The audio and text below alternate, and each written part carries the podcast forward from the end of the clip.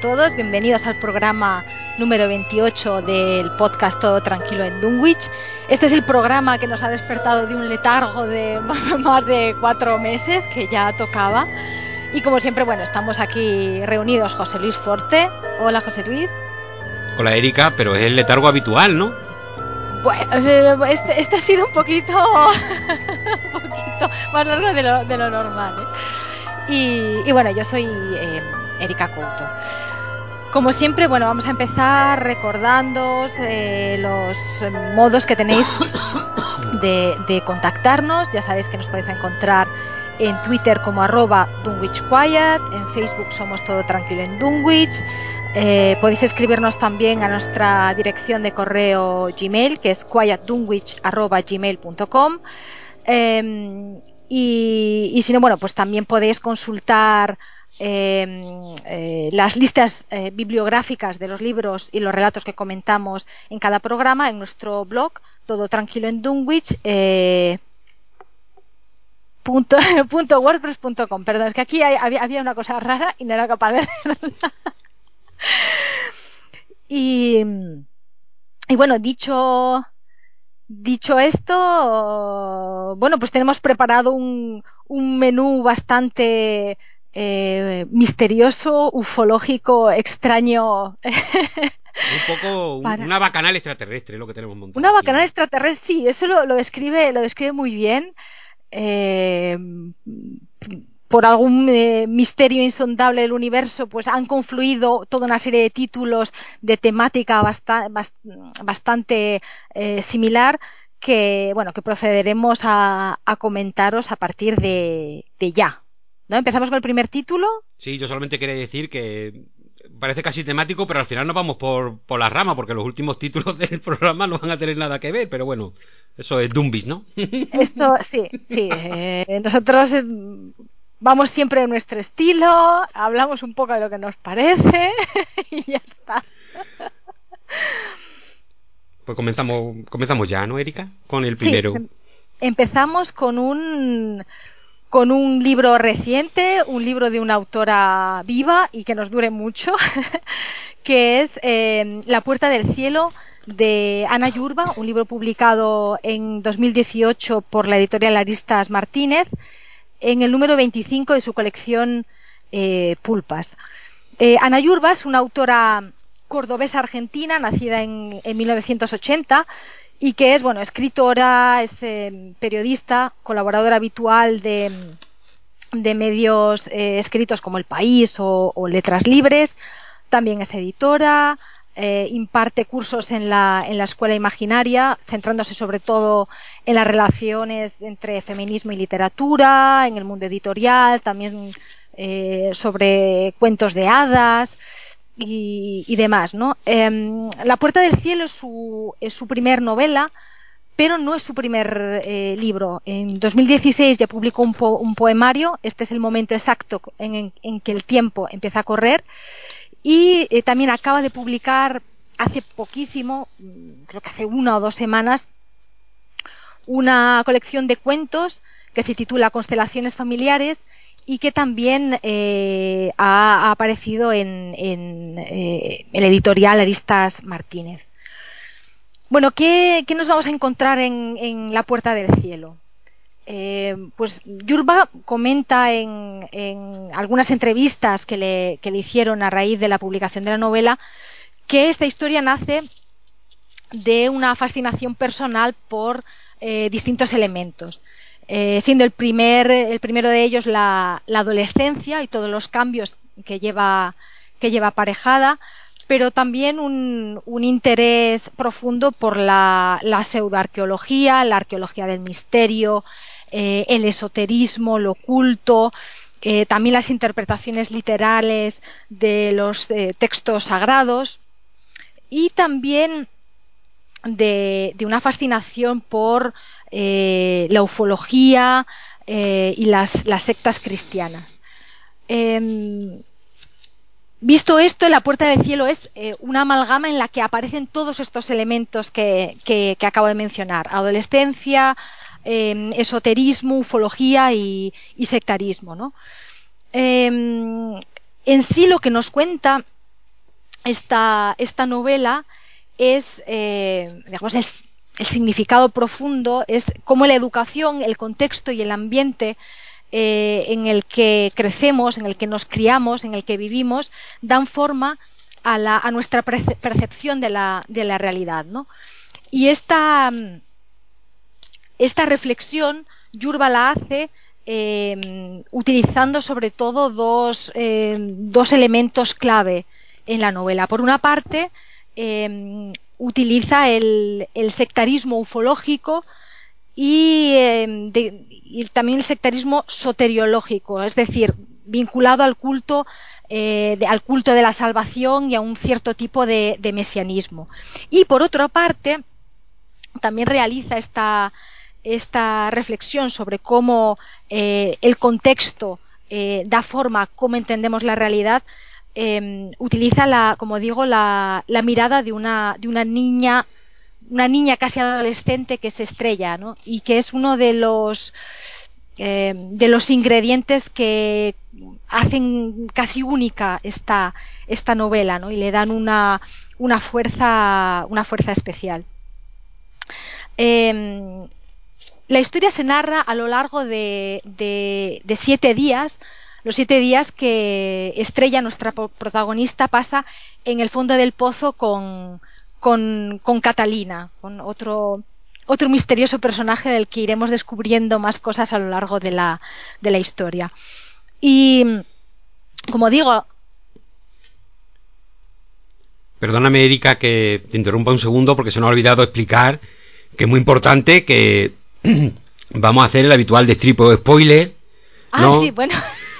No, lo digo porque aquí en este caso es uno de los libros que quizás sea importante que, que, lo hayan leído antes de escuchar lo que vamos a hablar de él, porque sí que lo vamos a destripar para... Sí, sí, de hecho, a ver, mm, yo ya tenía apuntado por aquí que hay un, a, partir de cierto punto habrá como destripe y avisaré y diré, mmm, cuidadín aquí, saltad al siguiente bloque si no lo habéis leído, porque porque, a ver, creemos que es importante hacer destripe para intentar llegar como al, al, al, meollo de la historia, pero también entendemos que no es justo eh, hacer estos destripes sin, sin, avisaros, ¿no? Porque os podemos arruinar la novela y no, no es lo que queremos tampoco.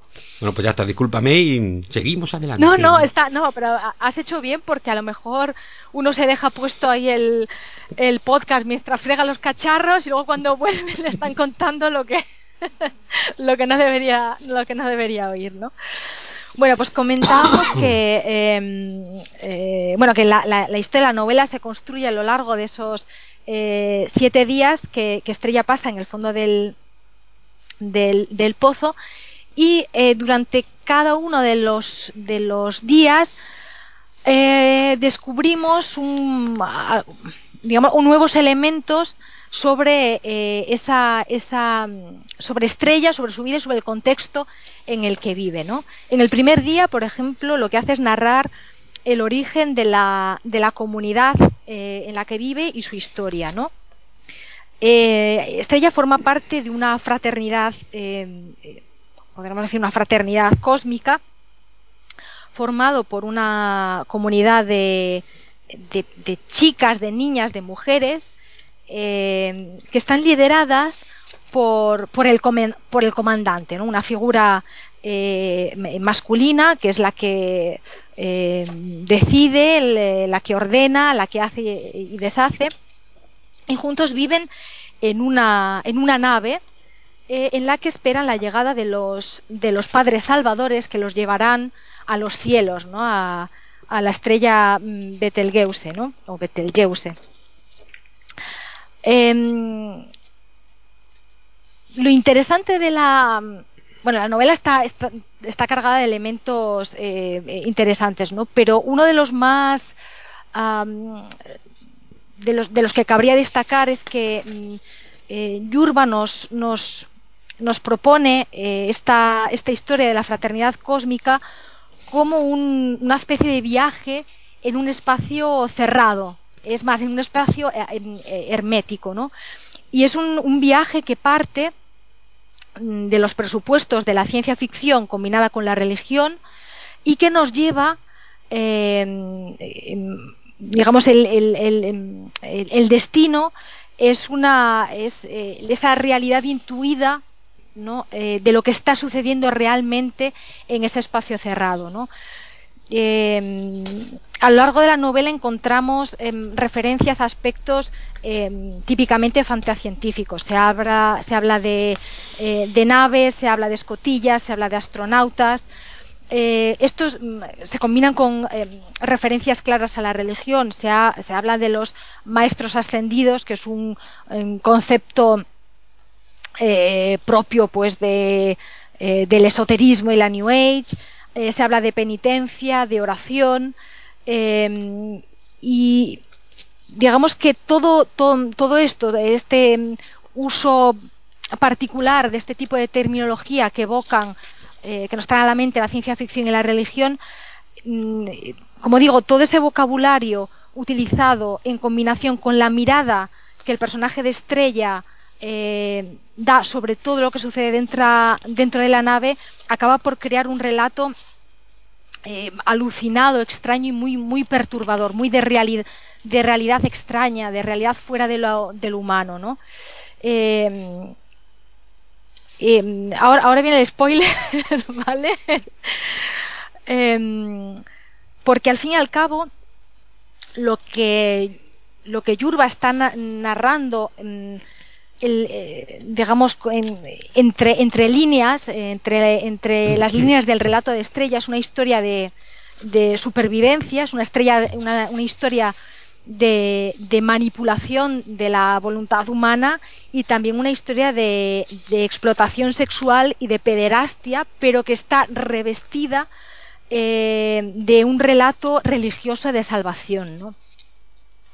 Y de hecho, en, en, en este sentido, eh, el personaje del comandante, que lo, lo, descubrimos siempre en sordina, siempre a través del relato de Estrella, eh, es una figura mm, fascinante, pero también eh, que causa una cierta repelencia y, disgusto, ¿no? Porque se percibe que este personaje, que el, comandante ha creado un, mundo secta hecho realmente a su, a su medida, ¿no? Es un contexto, primero es un contexto cerrado porque intuimos que esa nave en realidad mm, es una, una seguramente poco más que una, que, una cabaña eh, en la que la comunidad de, mujeres eh, está permanentemente encerrada sin poder salir eh, al exterior y es un contexto en el que él puede dar rienda suelta a a todas sus pulsiones sin, sin, que, sin ser descubierto y sin que, sin que reciba ningún tipo de, de, castigo, ¿no? Eh, también es cierto que eh, a este, a este, sobre esto también se, se, eh, se incorpora una serie de creencias de creencias personales que sí se entienden como reales en, en lo que bueno, una serie de creencias en todo lo que tiene que ver con la ufología y, el esoterismo. ¿no? Eh, el comandante es, eh, digamos, el superviviente también de una, de una secta precedente eh, que él refunda bajo, bajo este, bueno, en, la forma de esta nueva fraternidad cósmica. ¿no? se, nota que el comandante de alguna manera comparte todas estas creencias eh, esotéricas, ufológicas y New Age, porque, por ejemplo, bautiza a sus acólitas con, nombres de astronautas, ¿no? Eh, utiliza números de revistas esotéricas eh, como si fuesen libros sagrados, ¿no? Que las, las hermanitas estudian y recitan a lo largo de sus jornadas en, en la nave, ¿no? En la nave también eh, también hay diseminadas pues eh, viejas cintas VHS con documentales sobre eh, viajes espaciales, em, referencias a estos maestros ascendidos y, demás, ¿no? Y, además el comandante para reforzar esa, esa, visión del mundo hecha a su medida y para evitar la, rebelión de las hermanitas también ha creado a mayores un, um, un, relato eh, catastrofista eh, por el que, con, bueno, con el que ha convencido a las hermanitas de que el mundo eh, fuera de la nave está contaminado y realmente solo él puede salir al exterior para conseguir comida o para conseguir aquellos, mm, aquellos útiles imprescindibles para, para la comunidad. ¿no? Yo mientras iba leyendo la historia, eh, me iba viniendo a, la mente una, una mm, película de, del, mm, eh, del director em, griego Yorgos Lántimos, que es Canino, Quinodontas, que es también es una historia que tiene muchos elementos eh, temáticos comunes con, la puerta del cielo. ¿no? En, en Canino, en lugar de una nave, lo que tenemos es una casa de una familia rica, en la que eh, el matrimonio cría ha criado a los hijos prácticamente en cautividad, sin dejarlos eh, salir, sin, permitirles em, contactar con nadie eh, fuera de la propia familia y los han convencido además de que fuera de las paredes de esa casa el mundo es peligrosísimo, está contaminado y, cruzar el, portal y salir a la calle significaría la muerte para los hijos, ¿no? Em, y en este sentido, bueno, y en, otros sentidos también, pero bueno, en, este sentido hay unas conexiones muy fuertes entre, entre la novela de Yurba y la, y la película de, eh, de Lántimos, ¿no? Em, eh, por ejemplo, un, ejemplo concreto que vincula la, peli de Canino con La Puerta del Cielo es que el comandante les ha dicho a las hermanitas eh, que fuera de la nave hay pastores alemanes, pero los pastores alemanes no son perros como los entendemos nosotros, sino que son literalmente una raza menor de maestros ascendidos. Y con, eh, eh, con esto mm, el, comandante demuestra ser capaz de manipular la realidad y de, que, de, crear un relato que lo que hace es em, eh, ratificar su propia visión sectaria y ufológica del mundo ¿no? y mantener ese, el equilibrio dentro de esa, de esa nave cuchitril intacto. ¿no? Em, y bueno, ¿qué más? Mm, em, a, lo largo de la novela,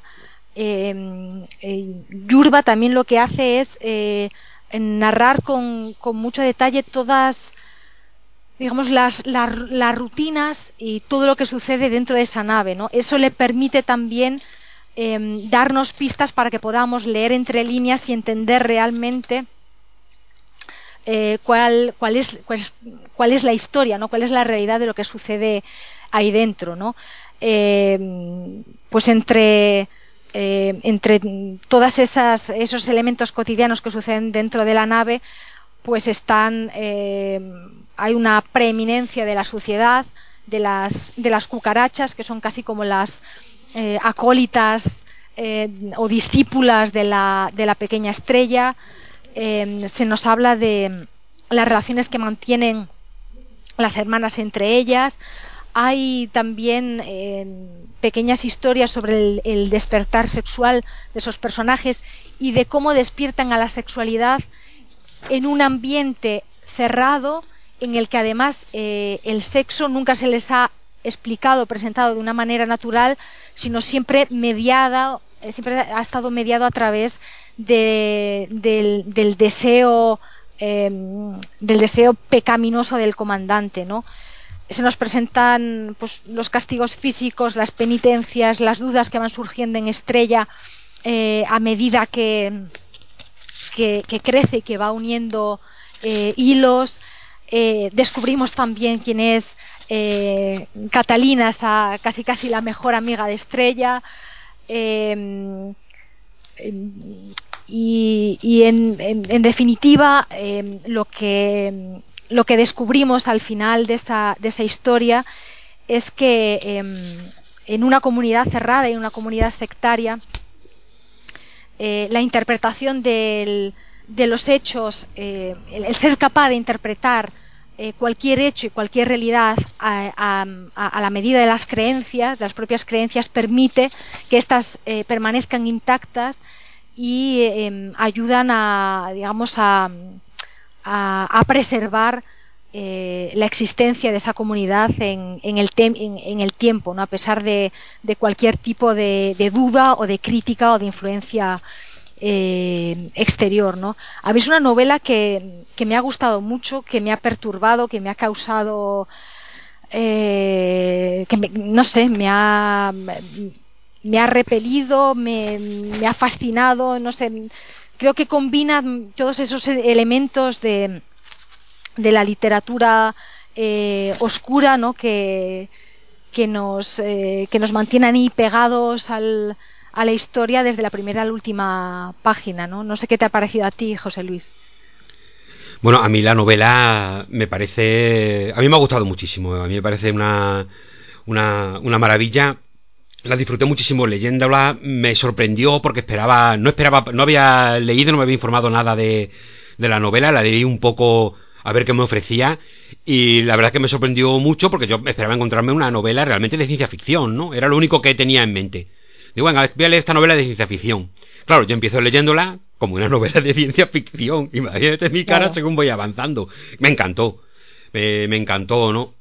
Y realmente, precisamente, llegar tan tan sin nada, digamos, a la novela hizo que, las sorpresas fueran muy, muy grandes. Por eso insistía en que, mm, no sé, a lo mejor ya si has leído más de la novela, te he informado un poco, seguramente no te sorprenderá tanto, ¿no? A lo mejor pues basta con leer un, poquito lo que te, te indica en la... Yo es que empecé sin ni siquiera me leí nada por el típico texto que te ponen en la contraportada, etcétera. Fui en plan, abrí el libro y me puse a leer, ¿no? Entonces, claro, todo me fue... Eh, pues sí, impactando, ¿no? La, historia me parece increíble, la postura, cómo adopta la, narradora la postura de, la niña en todo momento narrado con su ojo inocente. todo lo ves a través de los ojos de ella, ¿no? Entonces todo mm, está tergiversado, entre comillas, por su visión. Porque la niña no entiende, y no solo no entiende lo que, dónde está ni lo que le ocurre en realidad, sino que ni siquiera lo sabe, ¿no? Mm, otra cosa que me ha gustado muchísimo es como como Ana Yurba eh, mm, reviste todo un montón de conceptos de simbología cristiana en lo convierte en, ciencia ficción, ¿no? O la viste de, ciencia ficción. Así en todo momento la nave en la que se supone que están que están las niñas no deja de ser eh, un parece un convento de clausura, ¿no? Mm, Totalmente. Los testimonios que supone que son los textos sagrados que tiene que tiene la secta, ¿no? Eh, me encanta que sea un ejemplar de la revista muy interesante. Muy interesante, sí. Yo también cuando leí se dije, va. Me parece. Eh, son cosas que son muy divertidas, porque tiene. que es una cosa que me gusta mucho, porque las cuentas, como lo he contado ahora, y suena divertido, pero en el libro mm, resulta estremecedor al tiempo. Porque es todo tan loco. Mm, pero Yurba mantiene muy bien. O sea, dentro de todas las cosas loquísimas que está contando. Ostras, mm, el estado de terror inconsciente, inconsciente en el que vive la niña, ¿no? Porque realmente es un estado de terror. Eh, es que me parece increíble, ¿no? Hay cosas muy, muy tremendas, ¿no? Estos tipos que vienen de fuera y, y las violan a, todas, ¿no? no, no, hay partes muy, muy desagradables. Muy desagradables porque además el hecho de que, de que utilice vocabulario de una manera particular para, por ejemplo, para hablar de, la, de lo que es la vulva, hablan de la herida, ¿no? Entonces dicen, ah, pues me tocó la herida y tú vas leyendo y dices, no, eh, no, te ha tocado otra cosa, pero es que en tu visión de, del mundo, realmente tú, lo, el hecho de que te hayan dicho que se, que se llama herida y de que, y de, y de que ese concepto se inscriba en, un, en una construcción eh, religiosa, pseudo-cristiana, ufológica, te hace ver o te hace entender la lo que está pasando de una manera completamente diferente, ¿no? Y eso es muy impactante descubrirlo como lector a medida que vas desgranando el texto. Perdón que te... no, no, no, sí, sí, sé que todo esto es importante a la hora de, de intentar eh, transmitir lo que se siente al leer eh, la, la, novela, ¿no? Por ejemplo, hay otro detalle que también me gustó mucho, que es un momento en que Estrella está castigada en el pozo porque se ha revelado, ¿no? Y me gusta la idea de que el, tiempo que ella pasa en el pozo son siete días, que corresponde al tiempo de lo que es la pasión, ¿no? La pasión de Cristo. Todo ese tipo de, de, detalles, eh, Yurba los va incluyendo a lo largo de la novela, lo que hace que, de, que continuamente esté como con continuamente hay la simbología cristiana eh, está constantemente en el libro, pero siempre por el filtro, no solamente la ciencia ficción, sino también por, por las creencias de la propia secta, ¿no? Pero me gusta como, como en todo momento no pierde de perspectiva lo que son los conceptos cristianos, ¿no? En el fondo un poco pues la base de lo que sería esta, esta secta, ¿no? Ya digo, me, encanta cuando cuenta la historia del comandante, cómo crea la, la secta, ¿no? También es muy divertido porque una mezcla de, de cara dura, de, de suerte, de esa vida que tiene de la secta mayor, ¿no? Porque en el fondo son una secta escindida de otra mayor, ¿no? que a veces me hace pensar hasta un poco en los del Palmar de Troya, es todo muy, muy, muy loquísimo, pero me gusta porque, mm, como he dicho antes, mm, dentro de que tiene su parte divertida, es que es tan estremecedor lo que te está contando que no, no te deja, no te deja reírte, ¿no? No, no, pierde la, no pierdes cuando te empiezas a comprender todo lo que está sucediendo la perspectiva de que, de que es todo un delirio que, que te tienes que reír. Pero claro, es que eh, no te, lo, no, no te lo permite porque la historia de la niña es terrible, ¿no? Es que no sé qué mucho, qué mucho más decir. Es que de verdad que me ha gustado un montón. Me ha gustado muchísimo la, la novela. Si quieres, por comentar, comentar algo, a mí el, eh, sería el capítulo final.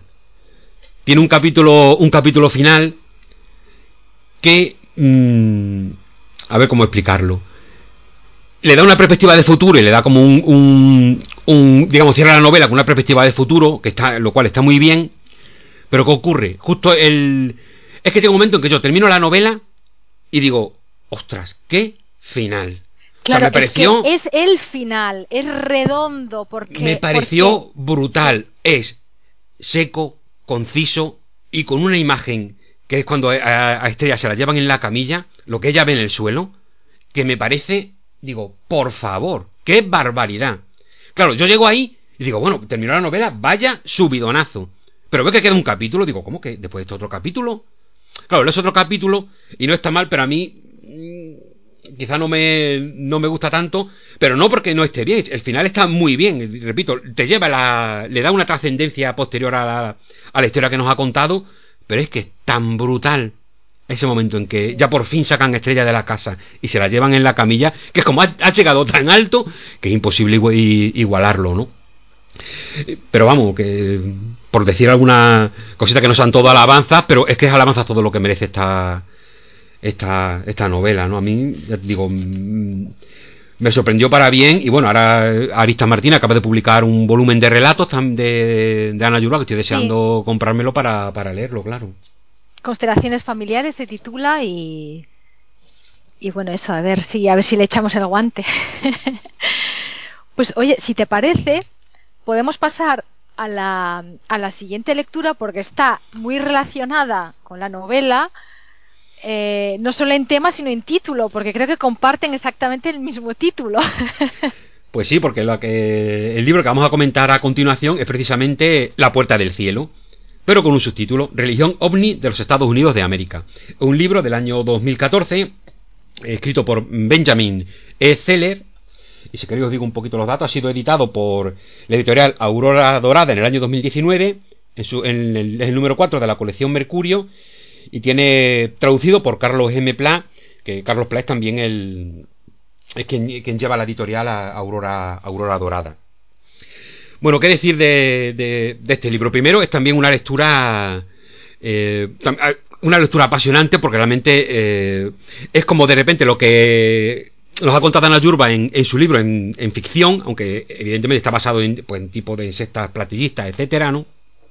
Aquí de repente es el estudio en concreto de una de las sextas eh, platillistas, pero además eh, con el mismo nombre que la novela de, de, de, Yurba y además con algunos puntos, si queréis, en, común de, base para, aunque lo que Yurba construye yo creo que va mm, se basa en eso, pero va a una perspectiva distinta, pero lo que es el, el humus, por decirlo así un poco más más como elegante, ¿no? Que, que, fecunda ambos libros es, el mismo, evidentemente el de Zeller, porque lo que hace es que estudia la, la sexta, la puerta del cielo. ¿Qué es la puerta del cielo? Bueno, pues es una una secta que tiene su inicio aproximadamente a mediados de los años 70 y sus líderes, pues tengo aquí apuntado los nombres, Es una mujer, Bonnie Lou Nettles, y un hombre, Marshall Herb Applewhite. Eh, ellos comienzan y al principio ni siquiera se llaman la, Puerta del Cielo, tienen un nombre mucho más, más extraño. A lo largo de la historia de, la secta, irán, su nombre irá evolucionando, ¿no? Eh, aunque la Puerta del Cielo es el final, que parece como el más entre comillas poético, eh, eh, a mí realmente los anteriores casi me gustan más, ¿no? El primero, cuando se llamaban Him, H-I-M, traducido Metamorfosis Individual Humana, que define perfectamente lo que al principio era la sexta, porque la sexta era evolucionando a lo largo del tiempo, ¿no? Según iban fallando las profecías, pues iban cambiando sin ningún problema todas toda sus bases, todas sus creencias, etcétera, ¿no? Después de Metamorfosis Individual Humana se llaman Vencedores Totales Anónimos.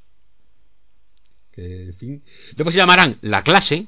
Este llama más prosaico, ¿no? Este ya gusta menos, ¿no? Hasta llegar al, al final de la, la puerta del cielo. Ellos también tendrán, tendrán nombre. Al principio se llaman el dúo, se refieren a ellos mismos como el dúo, Applewhite y Nettles, pero después se llamarán Guinea y Pig, Bu y Pep, Ti y Do. O sea, van cambiando, en fin, no sé, es que esto es un poco muy, muy, muy loco, ¿no? Ellos en todo momento se mantienen, ellos dos siempre van a ser el, digamos, los, los grandes líderes de la, de la secta, mm, una secta evidentemente todo muy jerarquizado, aunque al principio, pues tampoco una, jerarquía pequeña, porque como nos cuenta Zeller, eh, los primeros años de la secta prácticamente está compuesta por dos miembros, los, dos creadores de la secta, ya que al principio pues, no consiguen castar mucha gente. Poco a poco irán, irán consiguiendo adeptos, ¿no? Eh, pero claro, es que, mira, tengo aquí apuntado, que es una cosa que no quería que se me olvidara, Nettles al principio, la, mujer, eh, comienza a eh, hacer... Ella empieza como medium, ¿no? Entonces, ella no solamente en sus sesiones de como medium, no solamente se comunican con gente muerta, ¿no? Sino que también con un tal hermano Francis, que es un monje franciscano del siglo XIX, y en una ocasión con Marilyn Monroe, y también con extraterrestres del planeta Venus. O sea que ya Nettles tenía un camino recorrido que, le daba pie a que la secta, pues digamos que era como la base de, lo que sería la secta.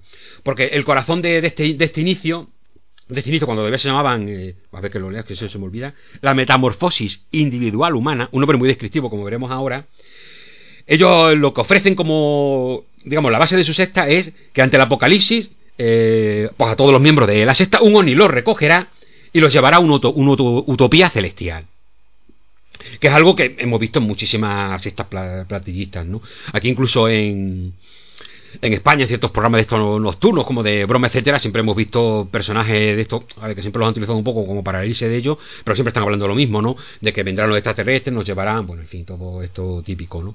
Pero ellos tienen una cosa eh, en concreto, que ahí viene el nombre de metamorfosis individual humana, y es que el, el cuerpo humano eh, cambiaría eh, hasta evolucionar, para, hasta convertirse en, en extraterrestres evolucionados. O sea, nuestro cuerpo iría sufriendo diversos cambios, nos llegan a decir mutaciones, ¿no? Y ese estado eh, ya mutado, que es el que te permitirá acceder a esa nave que te llevará, donde viaja Jesucristo y te llevará al, cielo, ¿no? Es eh, lo que ellos llaman el siguiente nivel o nivel evolutivo por encima de lo humano que es lo que nos llevará, digamos, el paso para, para poder llegar a, a ser, de alguna manera, si queréis, aceptado en esta eh, supernave, ¿no? En todo momento estoy hablando de, de captar gente para la septa, etcétera, pero en, Zeller, eh, el autor, en todo momento eh, niega, el, eh, niega el objeto de. No quiere utilizar la palabra captación, niega el, el, verbo captar, igual que niega el concepto de lavado de cerebro referido a esta secta, ¿no? Él intenta explicarlo diciendo que ellos no captan gente, sino que ellos ofrecen una respuesta a los buscadores. Igual que los los de la secta eran, buscaban respuesta a las dudas que tenían en su vida, pues ellos los que, a los que encuentran y se unen a ellos, eh, lo que le ofrecen son las respuestas que, buscaban, ¿no? Eh, en fin, lo que, lo que sería una captación en toda regla, solo que vestida para que no suene mal. Lo mismo con el, con, sucede con el lavado de, de cerebro, ¿no? Celer todo el, todo el tiempo se intenta eh, demostrar que, que, no hay ningún tipo de, de labrado ni, con, de lavado de cerebro ni convicción a la hora de, de captar gente, ¿no? Y aquí quizá es donde está mm, quizá uno de los mayores errores de enfoque de, de Zeller. Voy a hablar de dos o tres cosas de Zeller, del libro que, no me han gustado pero ello no impide que el libro sea absolutamente disfrutable. O sea, el libro como, como estudio, esto, a hacerle le dan una beca que él está un año estudiando la, la secta, ahora entrar un poquito en esto, y, y realmente el trabajo que hace es mm, espectacular. O sea, la, forma al detalle en que describe todo el proceso evolutivo de la secta, de todo, todo lo que son tanto eh, su, su corpus eh, ideológico como lo que es su día a día, está descrito prácticamente al detalle. Realmente tiene la sensación de que los acompaña, en momentos que lo está acompañando casi, casi día a día, ¿no? Pero no deja de blanquear tanto la historia como las actividades de la secta.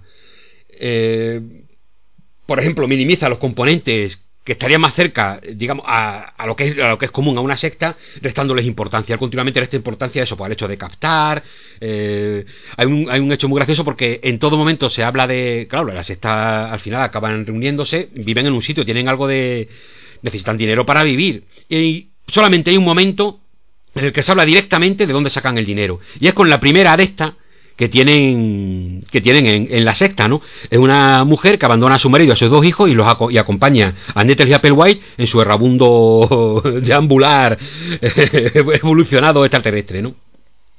Y es muy curioso porque llega un momento en que el marido denuncia, denuncia, puesto que la mujer se ha ido con ellos, ¿no? O sea, que evidentemente se ha llevado todas las tarjetas, están gastando dinero y los detienen, detienen a Nettle y Applewhite porque estaban utilizando la, tarjeta de crédito de esta señora. Celes dice que eso no era ningún delito porque la señora les había dado libremente la tarjeta. Entonces, que, digo, mm, exactamente, amigo Celer, es que en eso consiste la sexta, que, en que tú te convences para que tú, de manera eh, voluntaria, eh, cedas lo tuyo. Si no, no es una secta, si no es un rapto o un robo, ¿no? Bueno, e, ese concepto Celer no lo tiene muy claro. ¿Qué ocurre? A Celer le dan una beca, tiene que escribir sobre esto y hay en todo momento un... Se nota en el libro que él todo, en todo momento es como si sintiera que el objeto de estudio no quiere que no quieren que, se, que sea objeto de burla. Entonces, él intenta todo el momento dignificar su objeto de estudio para dignificar su propio estudio. Y, realmente era innecesario. Eh, por ejemplo, insiste, el libro es súper serio, no hay el más mínimo objeto de, de humor, eh, no hay nada de sentido del humor. Y cuando me refiero a sentido del humor, no hay que reírse de las cosas, en eso estoy de acuerdo con Celer. ¿eh? Dice que no quiere en ningún momento reírse de, de, los miembros de la sexta, él no ha hecho, y eso me parece, me parece una postura eh, buenísima, ¿no? Pero lo que no entiendo es, eso es distinto a escribir con sentido del humor. Eh, no sé si consigo explicar bien eh, la diferencia. No tienes por qué burlarte sin que todo lo que diga la sexta tú te pongas de rodillas y lo lleves como si fueran grandes descubrimientos que hizo esta gente, ¿no? Que es un poco lo que le ocurre a Zeller, que acaba imbuido de... intenta en todo momento convencernos de que se trata de una religión y no de una secta, ¿no? Él busca sobre todo ideas de que, bueno, que todas las religiones tienen sus adeptos y entregan todo lo que tienen a las religiones, ¿no? Por lo tanto, lo que hace la Puerta del Cielo eh, no es nada diferente a lo que hace la religión cristiana o otro tipo de, de religiones, ¿no? Quizás se le olvida que, claro, eh, la historia o el acervo cultural que tienen las diversas religiones y de la que carece la puerta del cielo, eso lo ignora por completo, no hace ninguna referencia, así como a cualquier libro o estudio que, mm, digamos, puede contradecir o, no está de acuerdo o, convierte la puerta del cielo en una secta, celebra automáticamente o lo denomina de intrascendentes o no, o no las tiene en cuenta en su libro. La cita, pero los va desestimando todos y solamente tiene en cuenta de manera potente los libros que más o menos pueden apoyar sus teorías y sobre todo el trabajo de dos periodistas que en el momento en que la sexta en su momento final, ahora contaré por qué, pasa la, a ser noticia eh, nacional por un hecho luctuoso, ¿no?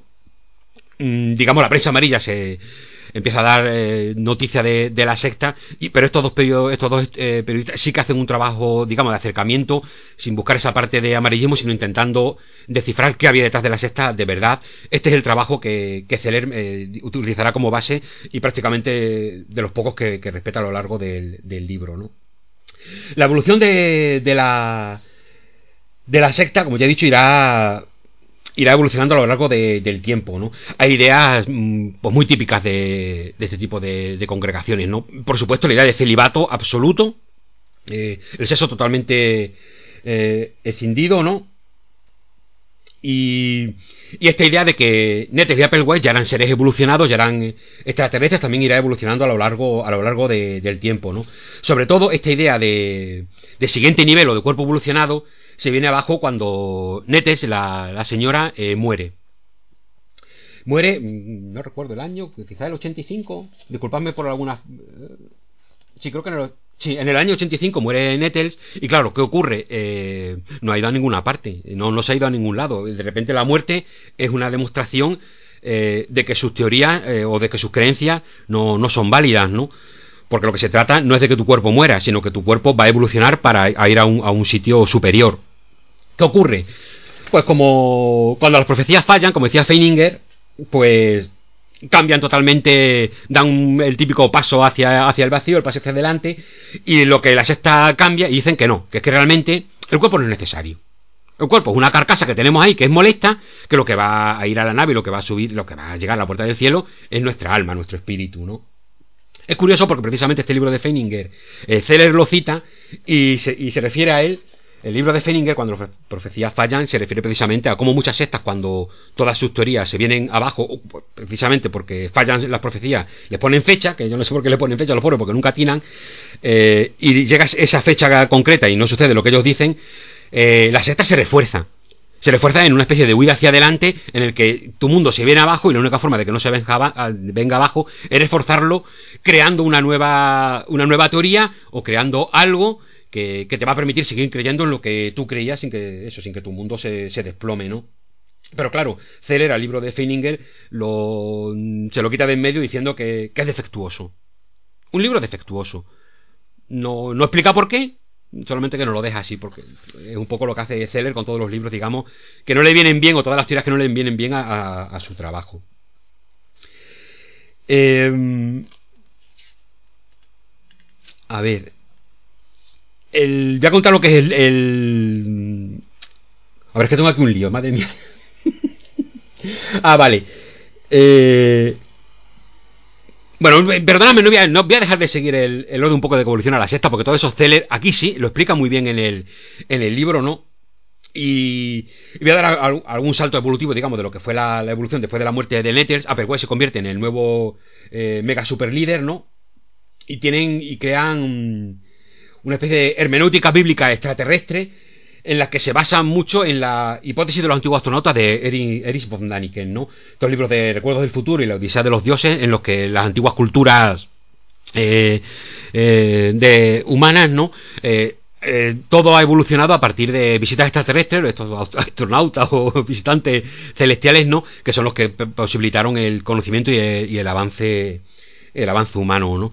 Unas teorías que precisamente muy poco apreciadas eh, por John Kill, eh, precisamente por lo inhumanas que, resultan, ¿no? Aunque bueno, algo de inhumanidad en la sexta de la Puerta del Cielo, porque de entrada ya desechaban cualquier tipo de, de todo lo humano, para ellos era signo de que no había de que no había evolucionado, de que no era ese ser superior digno de, ascender, ¿no? La ascensión final, por supuesto, eh, consistía en, que es lo que sucede en el año 1997 en el rancho de Santa Fe, en California, pues 39 personas, que eran prácticamente todos los que quedaban, casi todos los miembros que quedaban de la secta, se suicidan. Se suicidan, se compran todos unos trajes iguales, se compran hasta unos parches para, para ir todos vestidos como, este, como su serie de referencia, Star Trek, que ahora entraré también en esto, ¿no? Y ponen fin a sus vidas en un intento tanto de alcanzar la nave como también un poquito de, llamar la atención. La idea de Applewhite eh, en todo momento siempre pensó que, como está pasando en otras sectas, que la policía o las fuerzas del orden irían a detenerlo y sería como el momento en que la secta sería conocida por todo el mundo, pero eso nunca pasó. Eh, aunque no lo diga Zeller, pero leyendo el libro te das cuenta que es que todo lo que dice Applewhite es tan delirante que yo creo que es que la policía ni, les prestó atención hasta que, eh, por desgracia, sucedió este hecho luctuoso, ¿no? El... ¿Qué, ocurre con, Star Trek? ¿Qué es lo más curioso de, la Puerta del Cielo? Hay un momento en que Applewhite y sus seguidores eh, adoptan eh, la estética y el vocabulario de la ciencia ficción para, para referirse a todo lo que es eh, su concepto de, secta, ¿no? En el año 94, Applewhite ya se presenta como que es la reencarnación de Jesucristo. O sea, la secta ya veis que va dando unos, unos pasos realmente... Y lo que es el siguiente nivel ya lo, llaman de otra manera. Lo llaman nivel evolutivo por encima del humano. tela. Y digo tela no como diciendo, vaya telita, no, me refiero a tela porque es como las iniciales T-E-L-A-H de, la fundación que forma que la fundación tela, ¿no? Según ellos, eh, lo que montan donde, donde todos viven, ¿no? Viven como si fuera la Enterprise, la famosa nave de la serie Star Trek, ¿no? Y el, mismo Zeller, el mismo intentando como siempre un poquito blanquear y que no parezca tan, tan heavy todo esto de la sexta, afirma que el culto, él nunca dice culto, dice religión, adopta el lenguaje de la ciencia ficción solo y exclusivamente para que su mensaje se extendiera. O se entendiera, perdón. Mm, esto queda un poco, un poco, un poco raro, ¿no? Un poco raro porque... Sí que es verdad que en algunos momentos eh, la secta siempre intenta eh, expandirse, comunicar, buscar adeptos. De hecho, en los primeros inicios de cuando Internet, en los primeros foros internauticos donde la gente contactaba, ¿no? Foros conversacionales, ellos intentan eh, llegar a captar gente por ese medio. Pero no utilizan casi ningún canal religioso, utilizan precisamente los canales en los que se reúnen los fans de Star Wars, pero sobre todo los de Star Trek, ¿no? Donde son objetos de mofas y burlas realmente, realmente salvajes, ¿no? Mm, quería comentar, eh, bueno, mm, voy a comentar un poquito de lo que cuando nos pone qué prácticas religiosas son las que en esta parte final de, la secta Celer nos dice que llevaba un poco la... Bueno, llevaba un poco no, llevaba a rajatabla la, la secta. Literalmente sus prácticas religiosas se podían resumir en una estricta dieta, eh, parejas de control, o sea, se ponían, eh, se distribuían por parejas eh, en el edificio en el que vivían para llevar el control de toda, para que se llevara, pues se cumplieran a rajatabla todas las, todos los principios que ve que seguir en la sexta, ¿no? control corporal y, mental, esto por supuesto autocontrol, ¿no? En el sentido de que nada de sexo, nada de todo lo que fuera humano, despreciable, nada de familia, nada de posesiones, nada de ¿no? Por supuesto, sus uniformes, ¿no?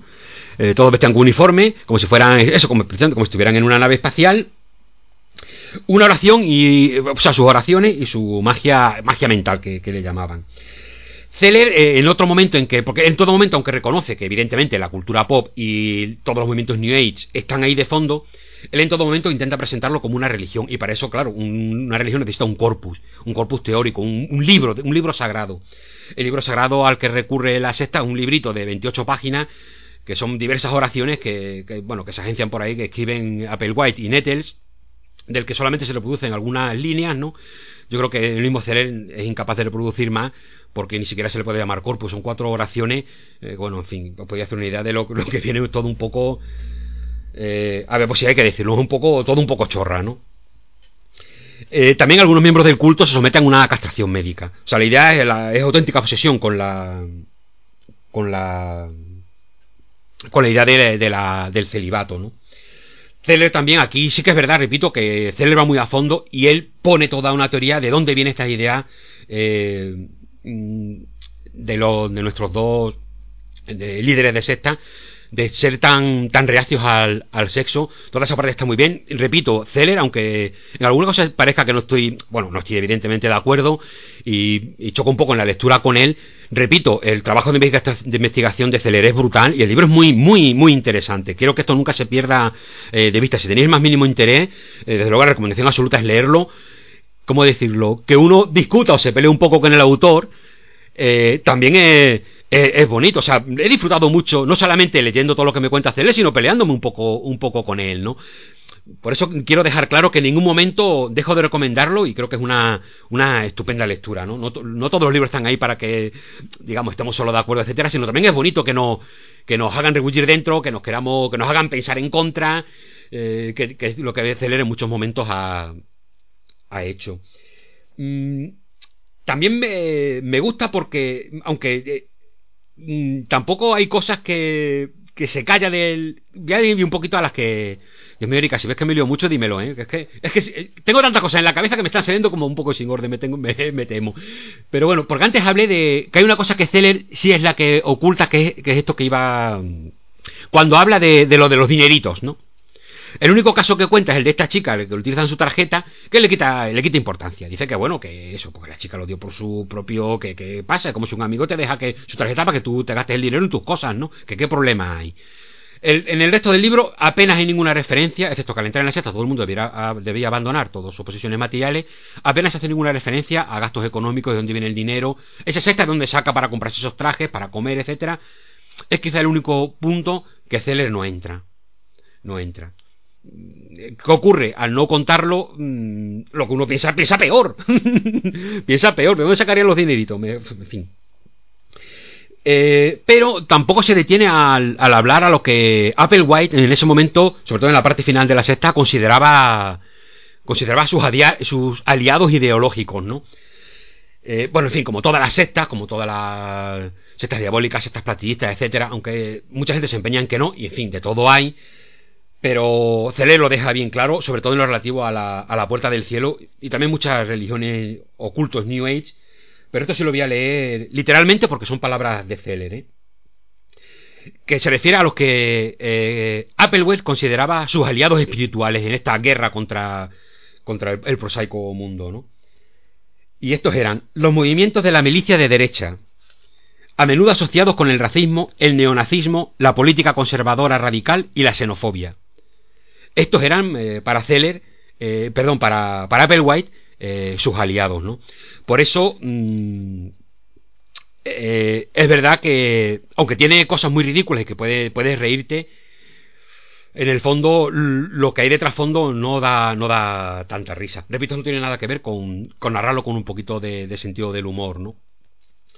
Que, me, que digamos sería un poco, a ver si lo consigo explicar bien, hay un sentido del humor al transmitir lo que uno sabe, o cuando lees un libro tú notas que hay una especie de alegría por contar, o una efusividad que te contagia, eh, mientras que Zeller se pone demasiado circunspecto, quiere, quiere ser todo el rato tan, tan serio, tan formal, que quizás se, se pasa un poco, ¿no?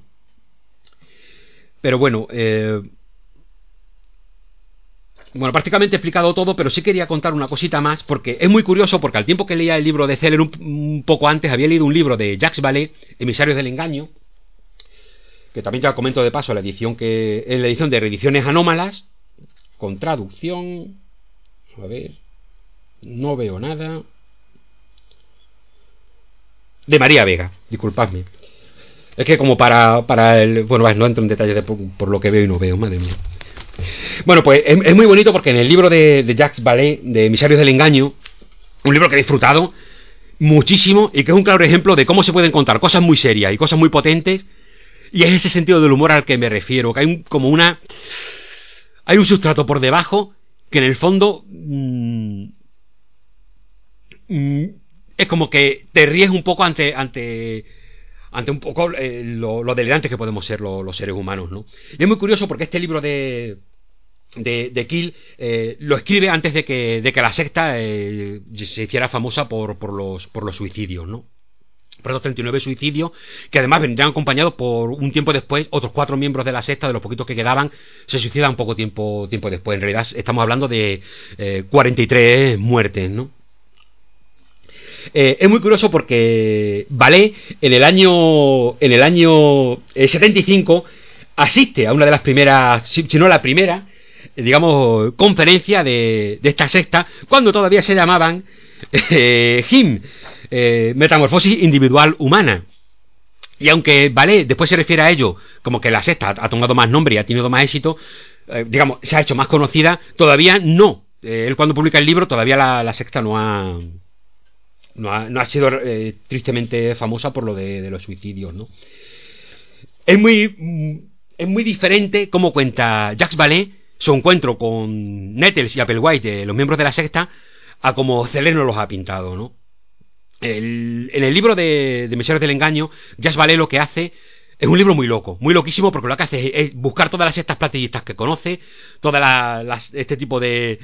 Y, y las, intenta conocerlas todas, va a todas las conferencias, incluso en algunas se, se involucra haciéndose pasar por miembro, para estudiarlas y analizarlas desde dentro, con algunos momentos que realmente estás leyendo el libro y estás literalmente mm, asustado pensando, Dios mío, Jack vale, sal corriendo de ahí.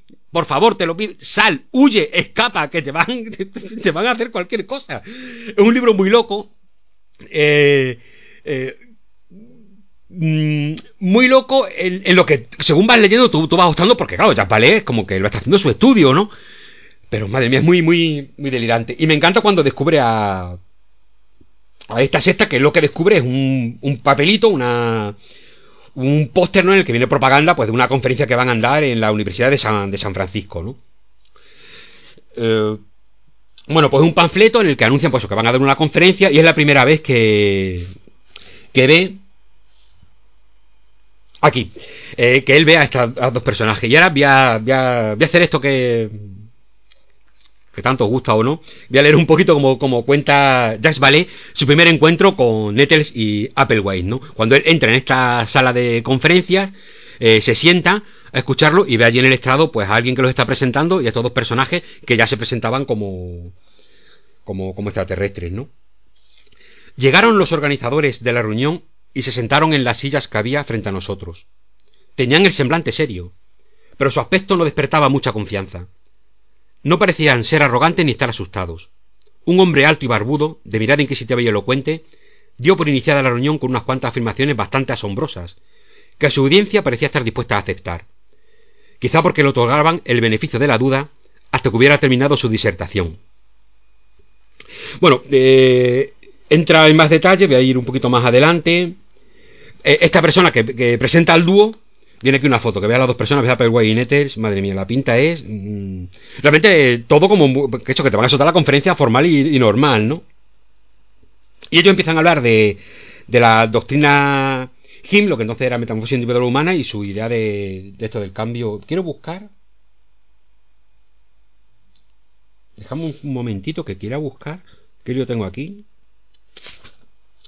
Ah, hay un momento en que la gente está haciendo, haciendo preguntas y hablan de que qué costará pertenecer a la secta. Ellos hablan de que, claro, no costará nada, uno tiene que abandonar sus cosas terrenales, pero la secta que lo siga, lo sigue.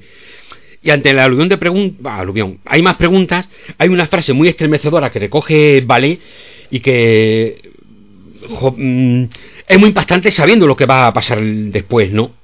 Y hay una chica que pregunta que, bueno, hay una, reciben varias preguntas y ante esta de de qué les costará, una joven le, pregunta, ¿no? Y les ante lo que le responde de que no les costará nada, ella responde, dice, no es gratis, porque tienes que invertir tu tiempo y tu devoción y tu esfuerzo.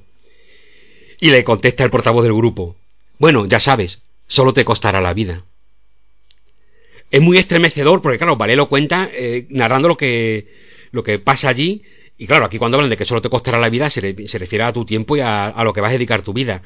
Pero es aterrador saber mm, hasta qué punto eh, te va a costar la vida unirte, unirte a ellos, ¿no?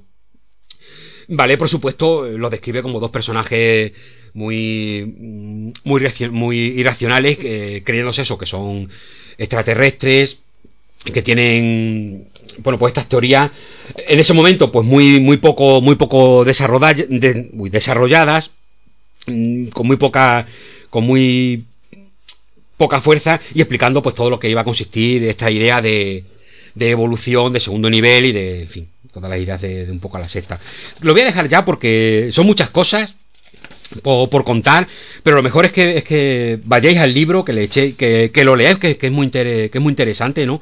porque me he dejado un montón de cosas, yo que sé, eh, cuando hablan de, de, la evolución de tu cuerpo, también incluso recurren a, a, empiezan a hablar datos de cosas físicas y químicas que no que hacer el cuerpo, en las que evidentemente se lo están todos sacando de la manga. O sea, es todo ciencia ficción de serie Z, de la, de la más que te puedas imaginar.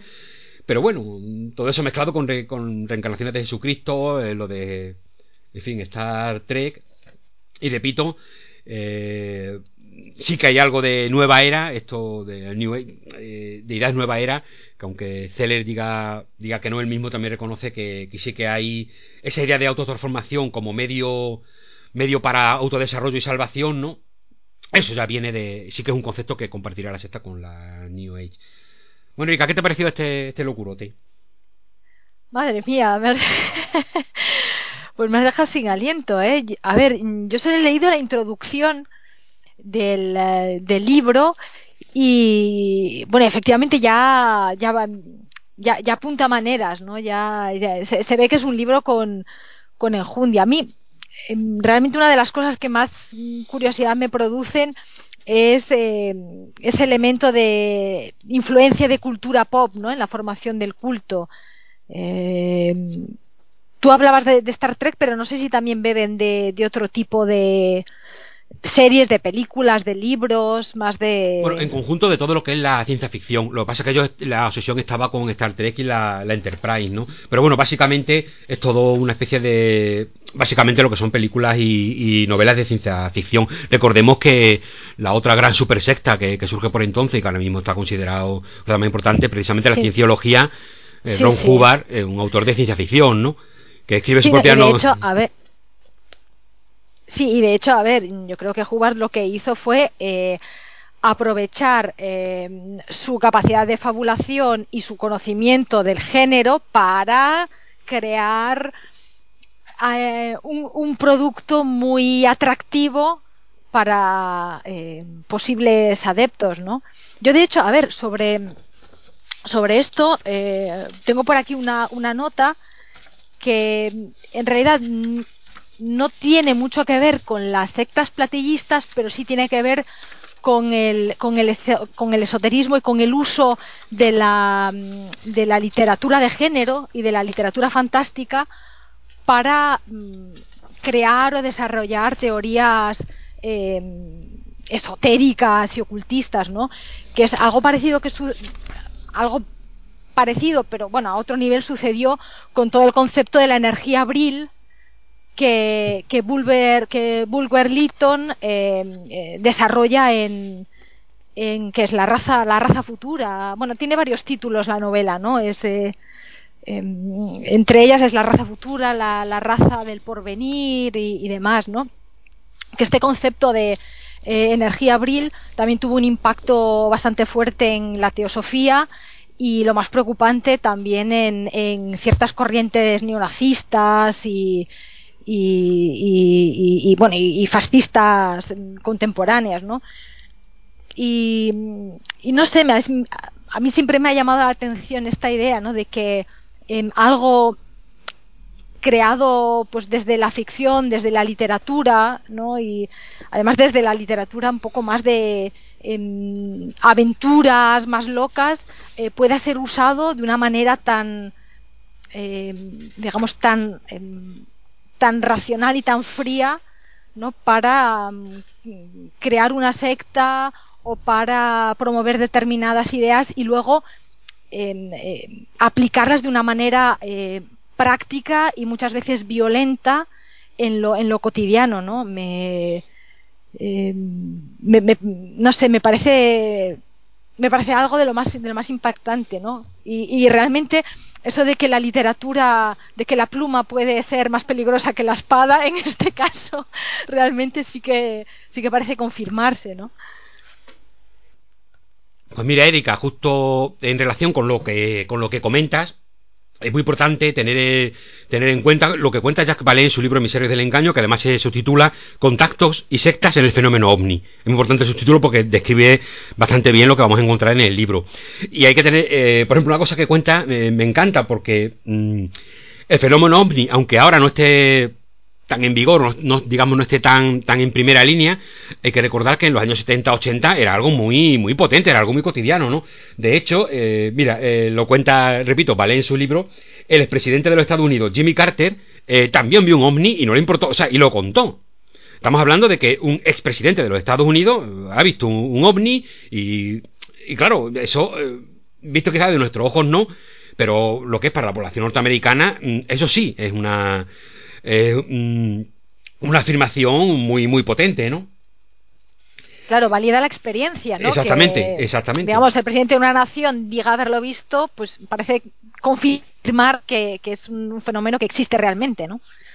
El libro de, de Balea, además, es muy, muy interesante porque eh, si os ha parecido chocante o, o curioso o, inter, o, interesante, lo que queráis, la, la puerta del cielo, no os podéis hacer una idea de las sectas que llega a conocer eh, Ballet eh, en su estudio para este, para este libro, ¿no? Porque eso sí, al contrario que Zeller, tanto Jacques Ballet como John Keel, del que hablaremos después, para ellos sí son sectas platillistas, ¿no? O sea, sí las consideran sectas en, eh, con todo el aspecto negativo que, lleva, que conlleva una secta, ¿no? Eh, algo que para Celer, pues, intenta salvar de, de ese grupo a, a a, oh, madre mía, a la puerta del cielo. de hecho, de hecho, hay, no recuerdo ahora si Celer llega incluso a, sí que nombra en un momento a, a Ballet y no sé si a Kill, pero tampoco les da mucho pábulo, ¿no? De hecho, él, a ver que lo tengo apuntado aquí, es que me hizo un, digo, joder, el Celer, ¿no? ¿Cómo se la gasta, no? Es, es que quiero decirlo exactamente. Oye, cómo paso las paginitas. Y. Eh, bueno, ya no lo encuentro. Pero, esto, pero esto qué basura, eh. No, no me lo puedo creer. No lo, no lo encuentro. Bueno, da igual, porque el poco. Ay, maldita sea. Bueno, mm, no lo encuentro. Pero eh, era una referencia a. a que, se, cómo Celer se refiere a la gente que, que a religiones como la de la Puerta de Cierto, etcétera, se refieren precisamente a ella como sectas platillistas, ¿no? Y él los llama eh, los, no sé si obsesionados, que es la palabra que yo quiero buscar para exactamente lo que utiliza Celer, como obsesionados, un poco locatis antiplatillistas, ¿no? Como si fueran unos iluminados que se creen que están ahí nada más que haciendo esto, una especie de terrorismo literario contra las buenas las buenas sectas de, los platillitos, ¿no? Que me dijiste que lo de platillistas, Erika, te, sonaba otra cosa, ¿no? Sí, que, sonaba, no sé, a, restaurante, ¿no? A tendencia culinaria, ¿no? Cocina platillista, ¿no? Pero bueno, a ver, es una descripción, realmente es un buen término, es bastante literal y, gráfico. Sí, porque bueno, yo creo que con esto hemos Quizás solamente añadir que, aparte de, evidentemente, todas las ideas parafascistas que, conllevan esta secta, evidentemente, todo lo que es el cristianismo más conservador también es absorbido por, por la puerta del cielo, ¿no? Que precisamente con este acercamiento eh, más reaccionario al, cristianismo también lo utiliza Celer para, para justificar que, la puerta del cielo eh, no es, no es una, una secta, ¿no? Y bueno, yo creo que con esto He, terminado, Erika. Ya está bien, ¿no? Vaya Bueno, pues. ¿Qué va? ¡Ah! ¡Ustri! Mira, se me, que se me olvidó algo importantísimo. Es que. Venga. Es que hay un momento de, durante la época de la secta. Bueno, de estos detalles hay muchísimo en el libro, ¿no? Por eso repito que el libro de Celer hay que leerlo y el de Jack Vale, Emisarios del Engaño, también. Eh, habla que cuando llega el cometa. Cuando se descubre el cometa hale que llegaba, se acercaba a la Tierra. Madre mía, se fue. El, eso, sí que fue ya la señal importantísima para la puerta del cielo de que es que ahí venía eh, en esa en esa en la cola de ese cometa venía la nave no donde ellos iban a ser transferidos no y fue uno de los de, los acontecimientos que dio pie a a los a los suicidios no ya están con este con este pequeño con este final un poco angustioso. Con el hula, con el hula, hula hop iba a decir. El hula hop no el hale bob bueno, pues si te parece, podemos pasar a la, a la siguiente lectura, que también tiene mucho de extraterrestre y alienígena, pero bueno, trata desde otra perspectiva. Se trata de la novela Picnic extraterrestre de los hermanos Strugatsky, que es una, una novela mm, publicada en 1972 de Boris y Arkady Strugatsky. Ya hablamos en nuestro programa número 13 en el que comentamos eh, mil millones de años hasta el fin del mundo. Y como, como, ya hablamos en esa ocasión, la verdad es que no, no, he preparado ningún tipo de perfil biográfico de los hermanos, no voy a decir nada, voy a saltar directamente a, a comentar Picnic extraterrestre, que es además eh, una novela que sirvió de inspiración eh, para la película de Tarkovsky, Stalker. Yo, de hecho, primero vi la, la película hace ya bastantes años, porque yo también tengo una edad eh, provecta. Y, y bueno, la verdad es que eh, me habría gustado volver a ver la película para poder mm, comparar novela y, adaptación, pero bueno, no ha podido ser, así que si, si luego José Luis tú tienes más fresca la película, pues igual podrás comentar algún, algún aspecto en concreto. bueno, ¿de qué va Picnic Extraterrestre? Pues básicamente el, contexto general de la, de la novela sucede unos eh, aproximadamente unos 30 años después de que se haya producido una visita extraterrestre eh, al planeta Tierra. Es una visita de la que solo se tiene eh, constancia em, a través de los objetos, los residuos que los visitantes han dejado atrás. Y las, em, digamos, las, las partes o las áreas del planeta en el que, en el que eh, estos, estas presencias extraterrestres habían dejado eh, estos objetos, se las conoce como, como zonas. Em, la, novela se divide en cuatro, en cuatro capítulos eh, que, que, muestran cuatro, cuatro momentos en las vidas de, bueno, sobre todo de un personaje principal, pero bueno, de varios personajes relacionados entre sí, que viven en las, eh, en las proximidades de la zona y que tienen una relación muy estrecha con, lo que sucede eh, justamente en estas zonas. En el primer capítulo se nos presenta al que podemos considerar el protagonista de la novela, eh, Schwartz, eh, normal, bueno, conocido como Red, que tiene 23 años y que se dedica a la profesión de stalker. Los, los stalkers son eh, básicamente pues, eh, una especie de cazadores de objetos de la zona que se infiltran en estas áreas, estas áreas donde se han verificado la, visita extraterrestre para recuperar esos objetos que esos objetos abandonados, ¿no? Y son objetos que bien luego se, venden a coleccionistas o que, entran eh, en, el, mercado negro o bien se venden a, institutos de investigación que se dedican a, eh, pues eso, a estudiar eh, todas, todas estas cosas misteriosas para intentar entender un poco más la tecnología que, las anima. Entonces, en este primer capítulo, lo que los hermanos Strugatsky hacen es Mm, presentarnos, bueno, narra una incursión en la zona y a través de esa incursión eh, lo que hacen es presentarnos eh, las características de la zona y la relación que los seres humanos tienen con estas, estas áreas peculiares. Em, lo que caracteriza eh, a, la zona son, primero que son áreas em, visiblemente diferenciadas, ¿no? porque tienen una, un color eh, negruzco, ¿no? todo, todo alrededor, a lo largo de su perímetro. Em, en ellas, en las zonas, se suceden em, alteraciones de energía, también alteraciones de, del funcionamiento de la física. Hay también alteraciones temporales, con habitualmente los stalkers que se infiltran en la zona son capaces de pasar mucho tiempo allí y no ser conscientes de que han pasado horas desde, desde que han entrado.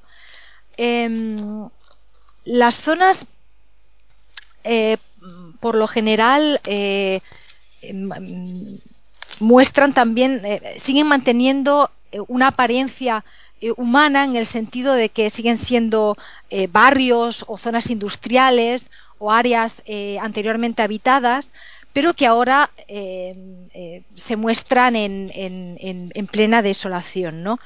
Las áreas han tenido que ser abandonadas porque tras la, visita extraterrestre eh, se, verifican pues, toda una serie de enfermedades, de plagas, también de alteraciones somáticas y genéticas en, los individuos que han estado expuestos más directamente a, esas visitas.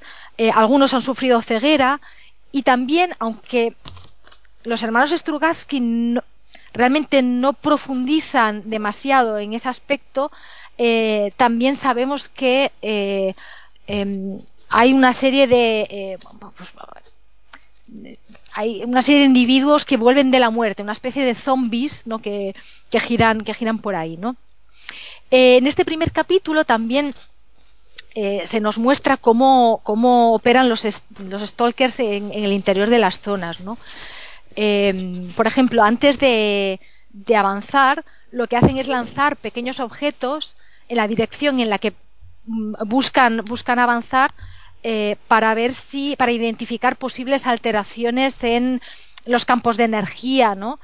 Eh, y entonces, a mí eh, es algo que cuando vi la película de Tarkovsky también me sorprendió muchísimo porque con algo muy sencillo y eh, los, los, hermanos Strugatsky son capaces de crear una ambientación de ciencia ficción y de extrañeza brutal.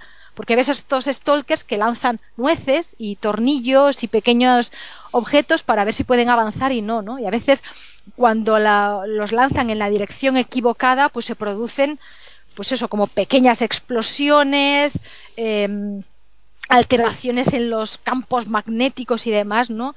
Que es, eh, que es algo de lo más, de lo más eh, interesante. Avanzan como, como si fuesen eh, militares por un campo minado em, em, en el que dominan, pues eso, fuerzas invisibles y, y trampas y trampas extraterrestres, ¿no? Trampas extrañas. Y em, me gusta mucho esto porque consiguen crear em, un espacio que es totalmente eh, extrahumano y que está regido por leyes eh, de, una física desconocida, pero es un espacio que sigue manifestándose eh, bajo la apariencia de, lo cotidiano y del humano. Em, son campos de hierba, son viejas granjas abandonadas, son viejas fábricas que en apariencia sigue siendo, como digo, un espacio humano, conocido, reconocible, pero que en realidad, eh, por efecto de esa visita extraterrestre, se han convertido en eh, un espacio otro, otra dimensión, ¿no? Son como otras dimensiones en, la Tierra, ¿no? Y también eh, en este, como digo, en este primer capítulo nos presentan también la tipología de objetos que recuperan, ¿no? Eh, algo uno de los objetos más llamativos son estas, estas baterías que no se agotan nunca y que la humanidad ha conseguido eh, usar para eh, propulsar, los, propulsar los coches. ¿no? también encuentran lo que consideran que son recipientes, hay lámparas que creo que en la novela le llaman lámparas de muerte que despiden unos rayos mortales. hay otros objetos que ellos identifican como alfileres o brazaletes, pero que en realidad de, todas estas cosas desconocen, eh, desconocen el, uso real, la tecnología de producción, eh, la forma correcta de utilización, ¿no?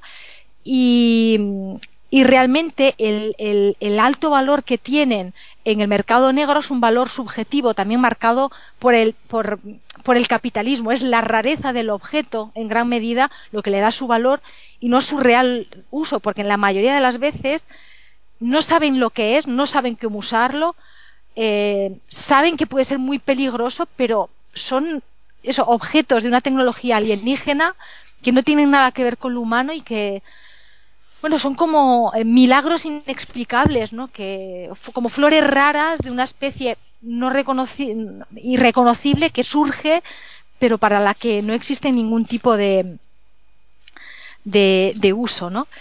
Y como digo, bueno, este la misión que se nos describe en este primer capítulo en general acaba, acaba bien y el primer capítulo se cierra con la noticia de que eh, eh, se prevé que las zonas sean amuralladas para ejercer un mayor control sobre, sobre ellas y evitar que estos stalkers se filtren continuamente y, acaben por esquilmar eh, de objetos las, eh, estas, estas áreas.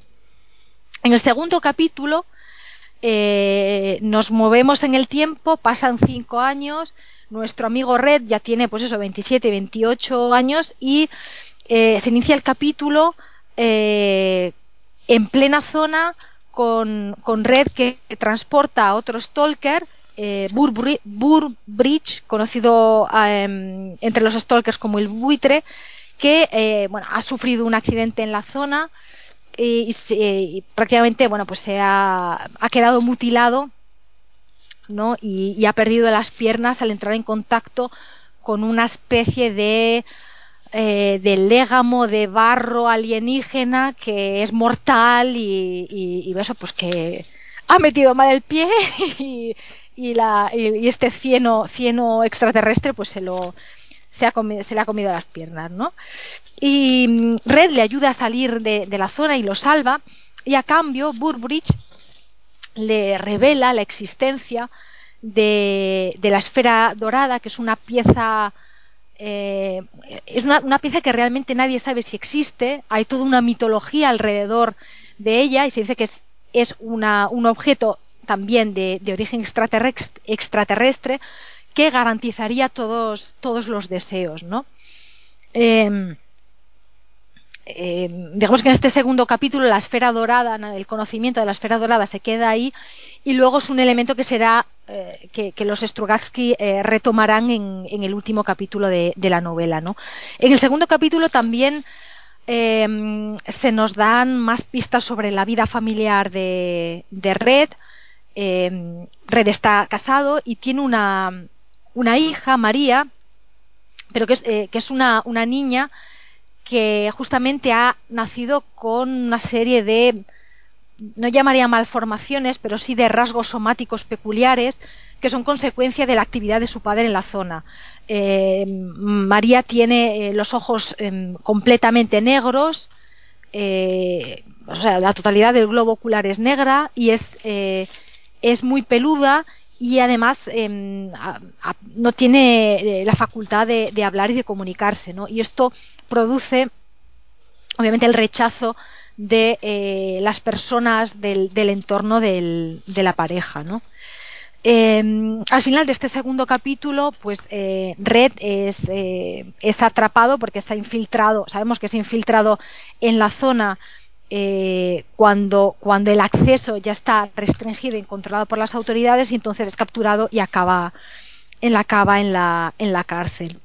En el tercer capítulo sucede unos cuantos meses después, eh, con Red que ya ha salido de la cárcel, pero eh, los Strugatsky lo que hacen son, eh, digamos, cambiar un tanto el foco narrativo y se centran en otro personaje, Richard Noonan, que es un, empleado del Instituto de Control, Recuperación y Secuestro de Objetos de la Zona. Lo que se, de lo que se encarga la institución para la que trabaja Noonan es de recuperar todos esos objetos eh, que circulan eh, pues en el mercado negro y eh, en, colecciones privadas, pues lo que hacen es recuperarlos y, mantenerlos todos en el interior de ese instituto, ¿no? Para limitar en lo posible su, circulación, ¿no? es un momento también en el que se nos dice que se ha procedido a eliminar en lo posible eh, a, las, a, las, bandas de, stalkers.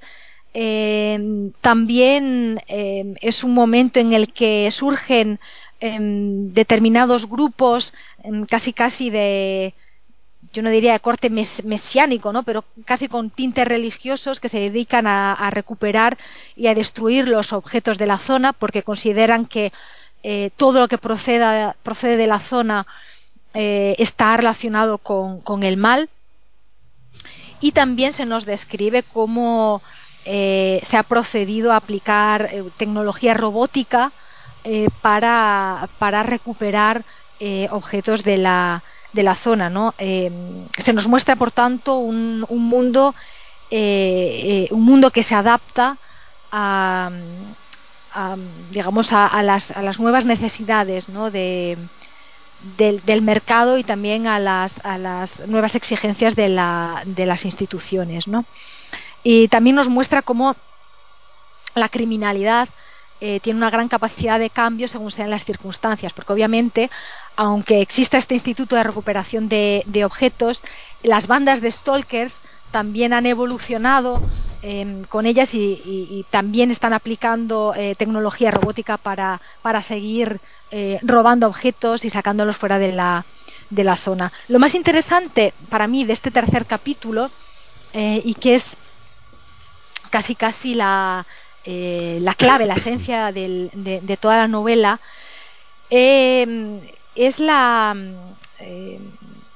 digamos, es la, la, la explicación hipotética que se da para, para esa visita extraterrestre, ¿no?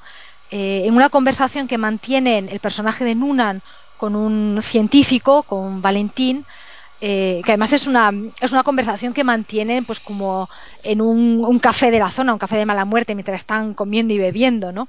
Que es algo que me gusta mucho porque le quita, digamos, ese, eh, esa, digamos, esa distancia fría. Del discurso científico, simplemente una conversación de dos personas que trabajan eh, eh, que, cuyos trabajos están muy vinculados eh, a la zona y que simplemente están eh, conversando ¿no? y, hablando de, desde, desde, una perspectiva individual y, personal. ¿no?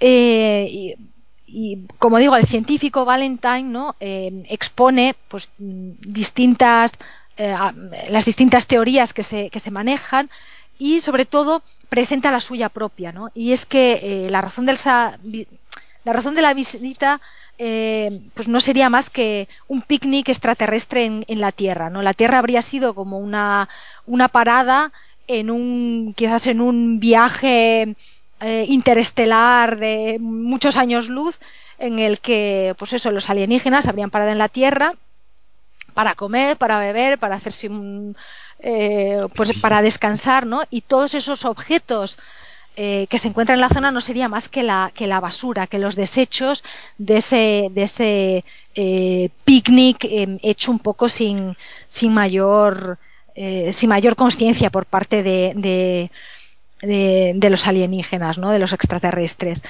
Eh, claro, en este discurso lo que nos está presentando es eh, la nimiedad del humano, que entronca con eh, el discurso general que hace eh, Lovecraft en la gran mayoría de sus relatos, ¿no? Eh, entroncaría casi casi en esa idea del horror cósmico de que los seres humanos somos em, un accidente, no somos nada, somos eh, menos importantes que, que, las hormigas que recogen las migajas de un, de un picnic hecho pues al lado del río, ¿no? Eh, y, lo que, y los, lo que los seres humanos están haciendo, removiendo en esa basura, es arriesgarse a la autodestrucción, ¿no? Por esa ansia de, pues de acumular y de comerciar y de, y de, y de, y de obtener beneficio, ¿no? Eh, también esa conversación que mantienen eh, los dos personajes eh, salen a la luz preguntas que son eh, realmente muy interesantes y de una profundidad filosófica eh, bastante plumbea, ¿no? Eh, cuestiones como puede una raza alienígena pensar como los humanos, ¿no? Podemos los humanos acercarnos mmm, incluso en, mínimamente a, a, la mentalidad, ¿no? A la, a la, psicología, a los conceptos que manejan los, los, eh, los alienígenas, ¿no? Hasta dónde nos llevará, llevará ese humanocentrismo, ¿no? Esa concepción del, del mundo y del universo centrada siempre en, lo humano como, como, eh, como el elemento clave de la creación, ¿no? Y, es, como digo, un, un capítulo que realmente nos pone de frente a, a cuestiones existenciales de una profundidad eh, de una profundidad muy rusa podríamos decir no y por último el cuarto capítulo eh, nos movemos algunos años más en, en el futuro eh, volvemos a nuestro personaje, a Red, que en esta ocasión ya tiene 31 años y que se, eh, que se adentra en, en, la zona de nuevo para enseñar eh, las, las, técnicas de Stalker al hijo de, de Burbridge, el, el, el, buitre, ¿no? Al tiempo que eh, intenta también conseguir esa ansiada esfera dorada que, que, eh, que cumple los deseos, ¿no? Y por una parte en este capítulo vemos eh, casi casi como una como dos tendencias eh, encontradas. Por una parte esa voluntad de continuidad de la, de la figura y de la profesión del stalker eh, ese iniciar a otros eh, a otros más jóvenes en esa en esa profesión, que es una manera también de continuar con, eh, em, con esa voluntad de, esquilmar los restos eh, extraterrestres y por otro tenemos esa, esa voluntad de encontrar la esfera dorada y de expresar un deseo que es un deseo digamos es un deseo más más humanitario más centrado en ¿cómo decirlo? En la, en la felicidad humana, ¿no? Que es casi casi lo contrario a, es casi casi lo contrario de lo que buscan los, los, los stalkers, ¿no? Removiendo en esa, en esa basura eh, extraterrestre, ¿no? Y, y, la novela se cierra casi casi con un mensaje de, de redención, ¿no? Que incluso eh, cuando uno ha eh, ha sucumbido a las fuerzas del, capitalismo y la criminalidad, todavía queda como una, luz de esperanza ¿no? y una posibilidad de, de redención incluso en medio de, del fango y del, peligro. ¿no? Eh, a mí es una novela que, que, he disfrutado que he disfrutado mucho, que, que da para pensar que tiene un pozo bastante agridulce, más, más agrio que dulce, realmente más tristón que dulce, pero que, que bueno, que yo creo que merece, merece la pena leer. Además, ahora creo que eh, han reeditado hace poco, que es la editorial eh, Gigames, me parece, ¿no? La ha reeditado hace, hace muy poquito. Y bueno, puede ser una buena ocasión también para, para leerla pues con una buena una, nueva traducción, una nueva edición, pues eh, siempre siempre es agradable, ¿no? Volver a los clásicos, pero pero en ediciones renovadas. Sí, y además parece ser que esta vez sí traducida del ruso y no como la edición antigua que fue la que leí yo, que leyendo un artículo que, que se han publicado recientemente en la página la página web eh, C de Cyberdark, han publicado una reseña de, esta nueva edición de la novela en la que hablan que la antigua que ni siquiera estaba traducido del ruso, que es la que yo leí hace ya mucho, mucho tiempo. Erika, me ha encantado tu exposición de la novela, ha, habido cosas que, has dicho, me ha gustado muchísimo si me permite, eh, la comparación que eh, entre Lovecraft y Strugatsky es más llegado al corazón, evidentemente, como no. Y, quizá por, apuntar un poco, si quieres, diría que me ha encantado esa idea de, la inimidad del hombre, etcétera, que quizá en Lovecraft tira más al terror, mientras que lo de Strugatsky quizá tira más a la ironía, ¿no? La ironía de la vida, una ironía un poco amarga, pero bueno, no deja de ser irónica, ¿no?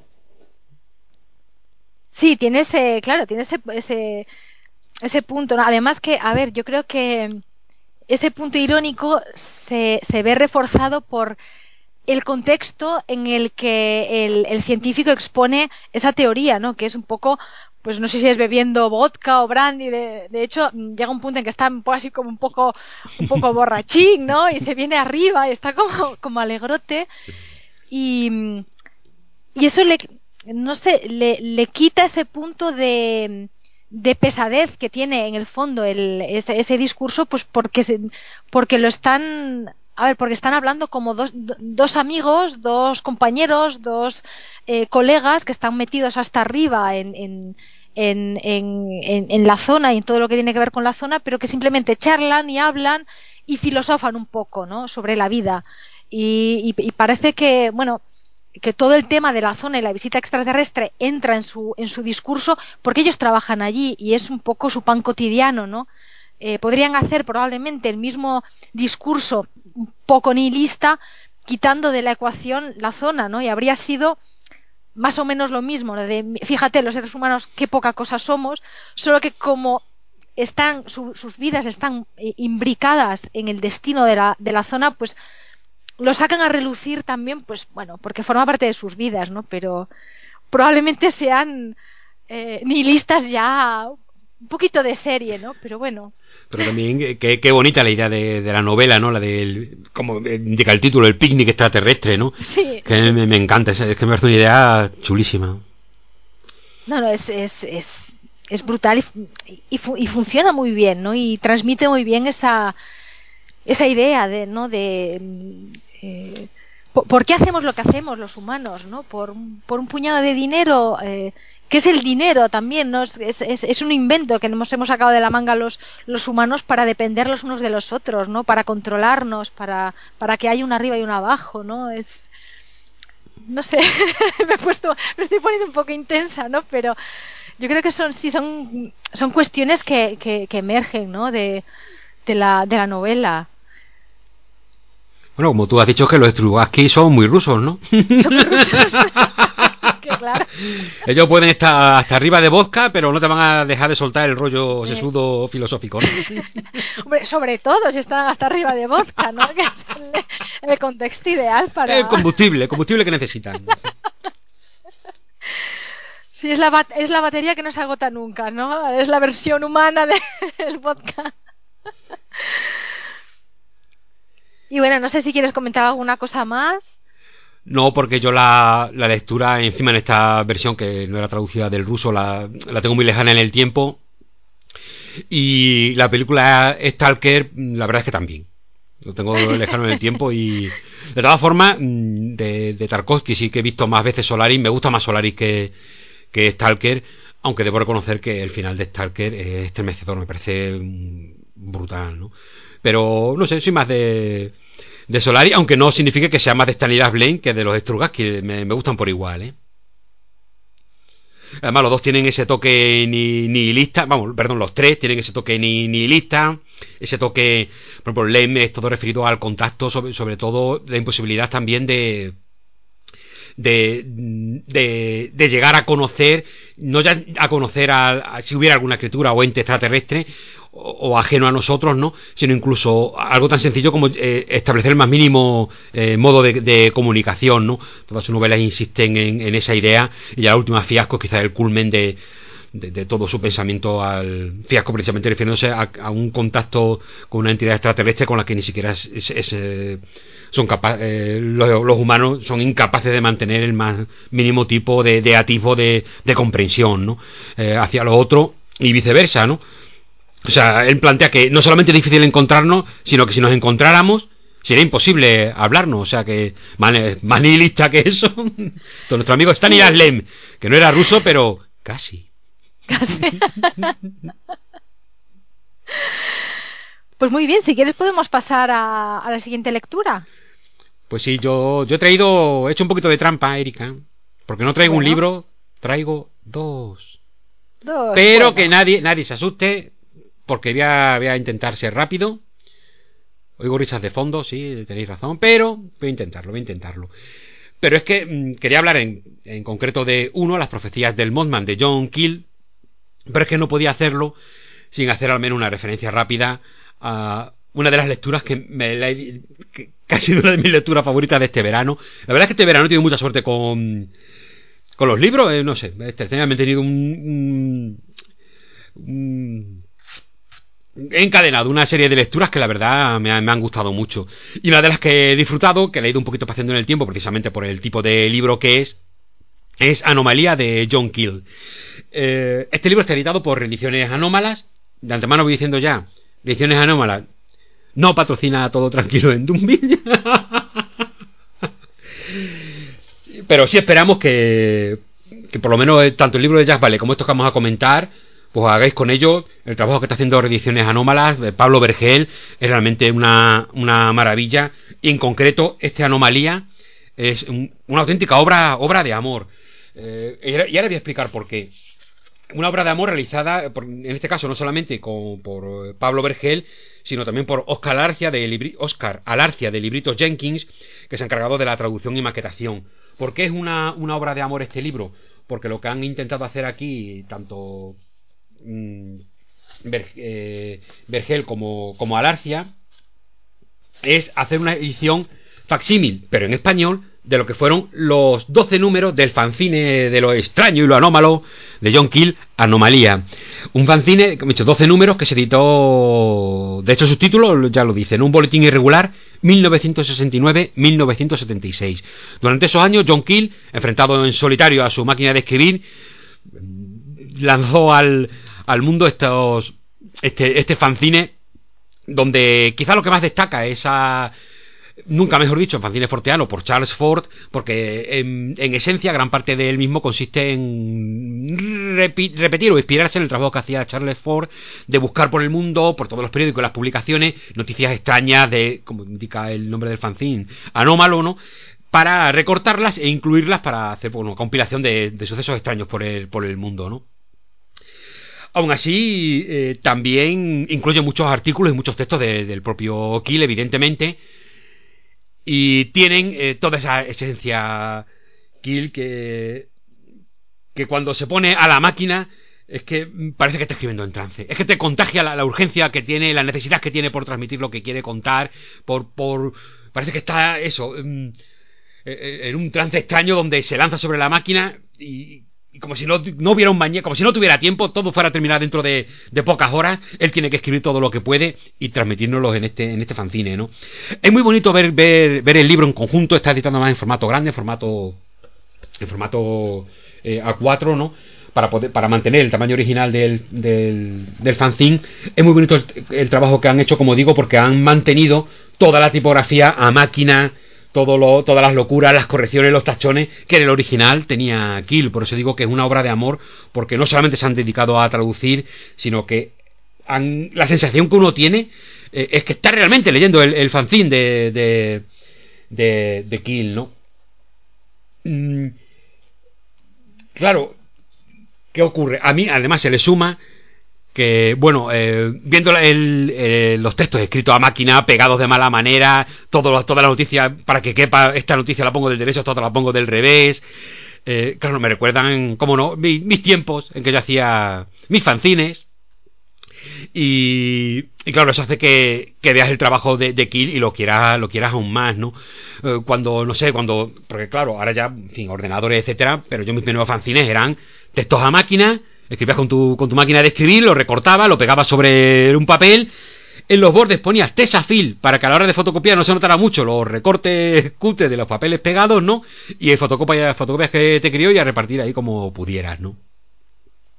Y ver esto en el. Eh, ver editado así esta publicación. Este, esta publicación de, de John Kill, rescatada. Mm, no sé cómo, de, de eso, fruto de la, de la, de la pura pasión, ¿no? Pues un auténtico regalo, no solamente para los amantes de John Kill, los amantes de lo extraño, etcétera. Yo creo que cualquier persona que tenga interés por los fanzines, por historia del fanzine, cómo se hace ante un fanzine, o le guste el mundo de, ese tipo de publicaciones, debe acercarse. Primero porque la, eh, Kill es divertidísimo, e, es, mm, sabe mezclar eh, erudición con su locura, eh, sabe reírse de todo, el primero de sí mismo, y todo eso lo tiene el fanzine, las mismas noticias que, él va recopilando, las hay serias, las hay totalmente delirantes, incluso lo comparan, lo comparan porque hay un prólogo de, de Aitor Marín, que fue uno de los redactores, o si no el director de la revista estas noticias del mundo, que era de noticias de, como de broma, todas fantásticas y de etcétera, ¿no? Que su inspiración básica, sin saberlo, porque él comenta que cuando hizo la revista no, no conocía el fanzine de Kill, eh, digamos, era una versión eh, más alocada y ya más Mm, digamos, a la española, porque tiene un toque muy, muy hispánico en Noticias del Mundo, ¿no? Pues un poco mm, nacería, aunque sin saberlo, sería una idea que estaba en el aire, por decirlo de alguna manera pedantorra, sabéis que eso me encanta, ¿no? Eh, estaba ahí en el, en, el fanzine de, John Kill. Una cosa muy bonita de ver en la evolución del, del, del boletín forteano, como lo llama el propio autor, para él más que fanzine, es un boletín forteano, es que el último eh, se edita casi dos años después del anterior. O sea, pasan dos años del número 11 al 12 y, y, tiene solo cuatro páginas. Es casi una despedida. Y claro, veis toda la fuerza de los primeros números, como esa fuerza poco a poco se va apagando y como ya el último número, dos años después, eh, son apenas...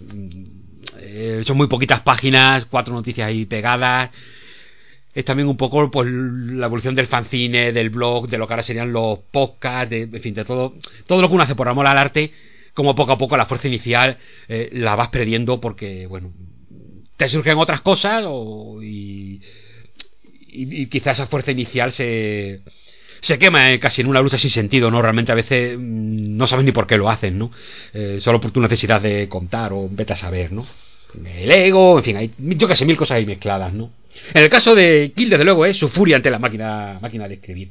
Bien rápido, solamente quiero comentar algunas cosas que podéis encontrar entre las páginas de este, este libro sensacional. eh, no sé, una de las cosas que primero llama la atención, que están los primeros números, evidentemente, es la forma en que Kill insistía en que había que hacer un estudio del fenómeno ovni eh, de una manera seria. Seria. Después hablando de cuando comente comente las profecías del Mothman, eh, brevemente referiré qué era para, para Kill los extraterrestres y los platillos volantes ovnis, ¿no? Pues aquí lo que, lo que propone es un SRD, Sistema de Reducción de Datos, donde explica en apretada letra qué es lo que hay que hacer cuando, pues, pues cuando uno está recopilando datos sobre encuentros eh, con alienígenas, qué es lo que hay que hacer, cómo hay que apuntarlo para que esos datos sirvan, para que sean útiles, para que haya una referencia, que todo el mundo los haga igual, para que cuando uno vaya a recurrir a diversos, eh, digamos, para convertirlo en, una técnica científica, en una técnica de aficionados yendo por el campo apuntando ahí a la buena, a la buena de Dios, ¿no?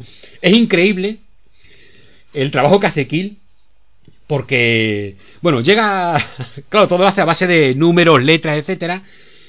Y es capaz de con un número enorme identificarte un montón de cosas, fecha, lugar. Es un, es un locurón muy interesante. No me, una locura intentar reproducirlo aquí, el sistema de reducción de datos del maravilloso Kill. Pero digamos que toda la información que consigue en una entrevista o en un caso, él lo dice en una línea numérico-alfabética. No, no digo más, ¿no? Algo muy, muy loquísimo. Y por supuesto, también hay referencias a los misteriosos hombres de negro, ahora ya populares por esas películas de. Eh, que son como de risa o algo, no es que he visto alguna y es que me río tampoco con estas películas, no sé. Pero bueno, eh, los famosos hombres de negro que precisamente se, se popularizarían, sobre todo a digamos, serían más populares, no la primera vez que, que, salieron en libros, pero sí, mm, digamos, se más conocidos debido al éxito de su libro Las profecías del Mothman, ¿no? Bueno, pues aquí ya tenemos detalles, detalles perdón, sobre estos primeros encuentros de hombres de negro, que era una idea que obsesionaba mucho a nuestro, nuestro maravilloso John Kill. John Alba. Alba Kill. Tiene otra cosa que me encanta, que es lo que llama. Joder, es que. Es que la forma de encontrar las cosas. Es que es tan divertido. Es que, de verdad, es una, es una delicia. Me parece. Eh, soy fan. O sea, soy fan. Entiendo que Pablo Vergel sea fan de, de Kill. Porque es que leo, leo sus libros y lo entiendo. Lo, de hecho, lo a ver, lo entiendo, no, lo comparto, comparto muchísimo ese, ese concepto de cómo infectarse a, a este tipo de, de eventos o de hechos, ¿no? Eh, hay una eh, hay una credibilidad, evidentemente, porque Kill cree, pero al mismo tiempo sabe distanciarse, sabe ser irónico, eh, él mismo se, con el tiempo se acaba riendo de sí mismo porque él mismo se va arrastrando en los sucesos que estudia, ¿no? Es el típico, ¿quién es el típico estudioso? Cuando llega un sitio se pone a estudiar algo y acaba embarcado en todos los hechos, los hechos le consumen, los hechos le comen, lo veremos también en el Mothman, ¿no? Bueno, pues aquí viene el concepto cartas escobilla y en uno de los fanzines reproduce las típicas cartas que le envían desde el gobierno, los gabinetes del presidente, ¿no? Cuando siempre que habla sobre eh, temas de ovnis, que desclasifican documentos o que den algún dato, ¿no? Pues hay una respuesta, digamos, modelo que tiene todos estos estamentos que son las cartas que y reproduce varias dirigidas a él, que llama cartas escobilla, que son las cartas como para barrer la basura de la gente que le escribe esta. Pero es que fijaos el concepto, cartas escobilla, es que me parece una me parece una delicia, ¿no? Pero es que hay más, hay más. Por ejemplo, reproduce una, una carta en esta, en una serie de recortes, ya he dicho, hay partes que son los que escribe el propio eh, Kill, pero también eh, reproduce recortes. Y hay uno de la revista Playboy de abril de 1969, que es una de verdad, fantástica respuesta de, los redactores de Playboy a una carta que le escriben a la revista en relación a los Illuminati. Es una pasada. Eh, le hacen las típicas preguntas de los Illuminati, ¿qué es esto, lo otro? Y, la redacción le da una... De verdad es fantástica. Os recomiendo que le echéis un vistazo y lo leáis, porque ellos lo que, evidentemente, lo que hacen es ir a los hechos históricos y no a las fantasías animadas de ayer y hoy en que se han convertido los Illuminati, ¿no? Pero muy, una respuesta además muy, muy mm, eh, basada en datos, en, datos históricos, pero sin perder también su sentido del humor y, su ironía de, bueno, señor, ya sé que usted nos pregunta por este tipo de, en fin, ya sabe que los Illuminati todavía a día de hoy eh, se siguen creyendo que tienen ahí cosas, ¿no?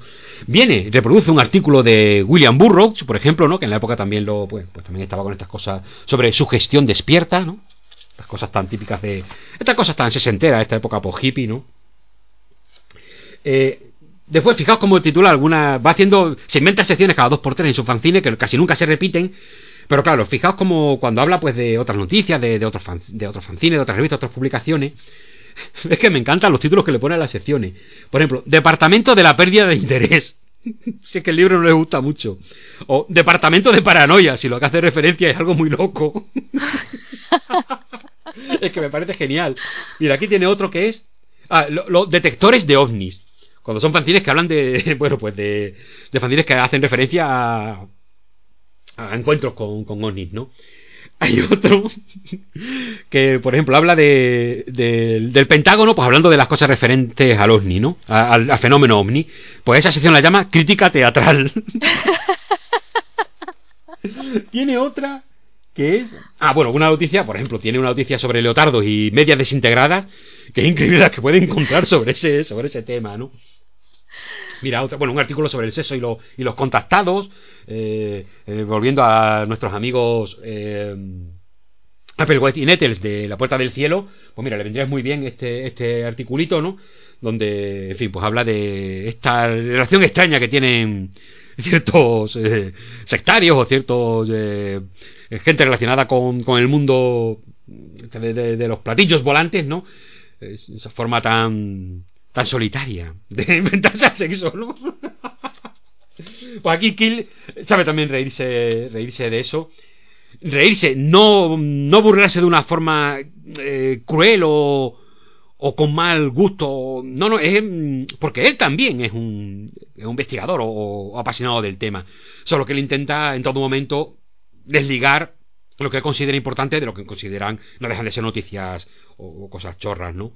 Por ejemplo, así no le importa incluir en un fanzine en el que supone que le está recopilando, digamos, noticias extrañas, pues no le importa meter un artículo sobre Papá Noel o Santa Claus, eh, como que es el ovni, ¿no? Es lo que dice el, artículo, ¿no? Identificado como un ovni es Santa Claus.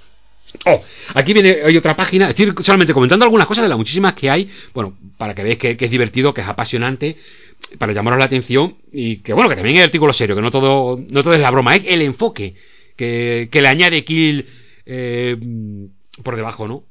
Por ejemplo, aquí viene una, una, página muy interesante en el que hace, él mismo se monta aquí un, una, un increíble cuadro, ¿no? Con un montón de, de apartado, que él llama Una guía selectiva de sectas norteamericanas de 1970, ¿no?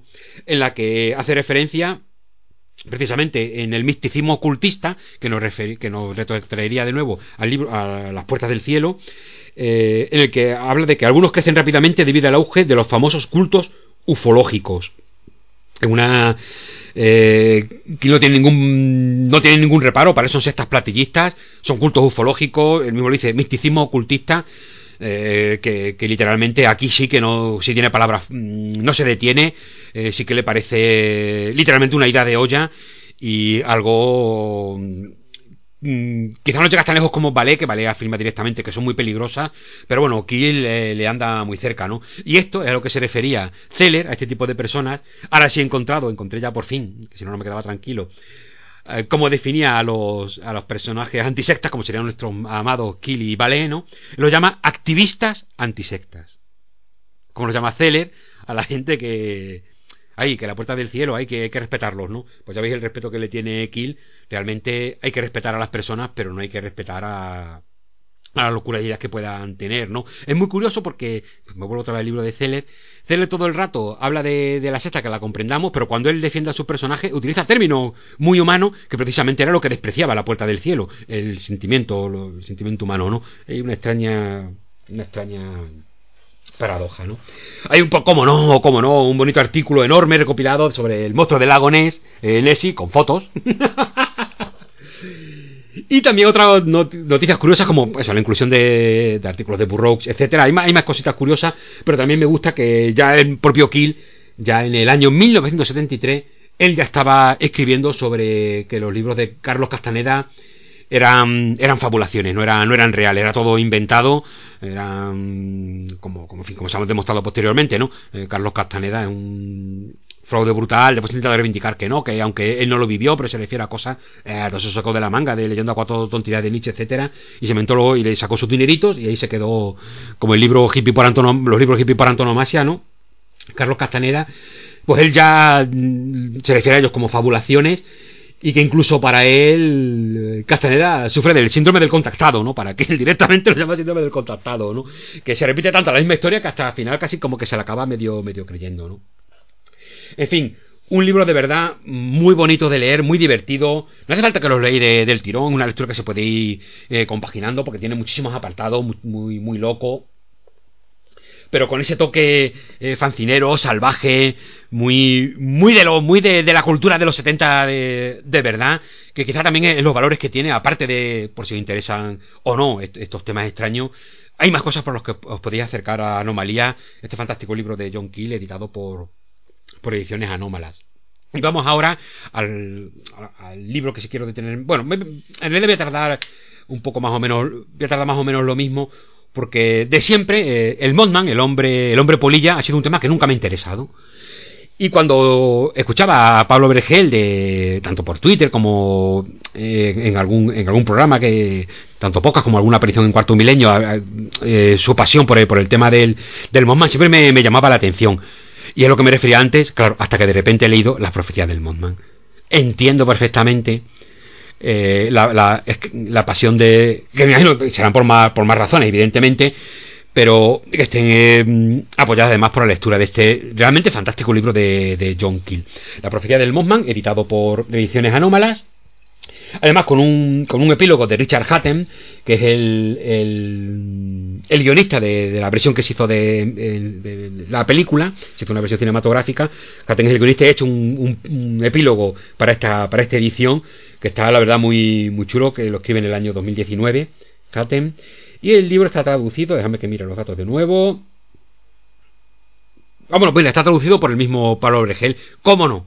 Pablo, como, se iba, como él no iba a querer traducirlo, que yo estoy seguro que, que uno de sus libros de cabecera, y que tras leerlo, puedo decir que de estas temáticas, eh, porque Jacques Vallée me, me, alucina, pero este libro se ha convertido automáticamente en uno de mis favoritos sobre la temática temática fantástico, extraña, eh, ufológica, como lo queráis, como lo queráis llamar. ¿Por qué? Porque es un libro, de verdad, es un libro compulsivo, urgente, escrito con furia. Eh, me ocurre lo mismo que leyendo Anomalía. Hay una especie de contagio, una urgencia por contar que, que te arrastra a todo lo, a todo lo que, lo que, lo que nos narra, ¿no? Tiene la locura, no es narrativa, no es un libro, aunque sí se acerca en muchos momentos a lo que será casi un relato narrativo, sin embargo no deja de ser eh, un ensayo que adopta esas formas. Lo digo porque en muchos momentos Kill cae en lo que cae en todos sus libros, que es lo que pone nervioso, no suele gustar a, a, a, a, algunas personas que han leído a Kill, que es cuando de repente, por ejemplo, en este libro es cuando por primera vez empieza a hablar de los hombres de negro, estos misteriosos personajes que, que pululan por ahí, todos los sucesos misteriosos, eh, él él de repente se detiene y se pone a contar 400 casos seguidos ahí, uno tras otro, cada uno dedicado a tres líneas, de casos de gente que se ha encontrado con los hombres de negro. Se va a un caso de un platillo, por ejemplo, que nuestro amigo Woodrow a ver que me bien el nombre, Woodrow Derenberger, se encuentra con Ingrid Cole, un hombre de negro. En su estufa voladora, el 2 de noviembre de 1966, pues ese hecho le da a Kill para que cuente otro montón de casos de encuentros con hombres de negro, con extraterrestres, etcétera. En una especie de, de cascada de, de datos que realmente marea.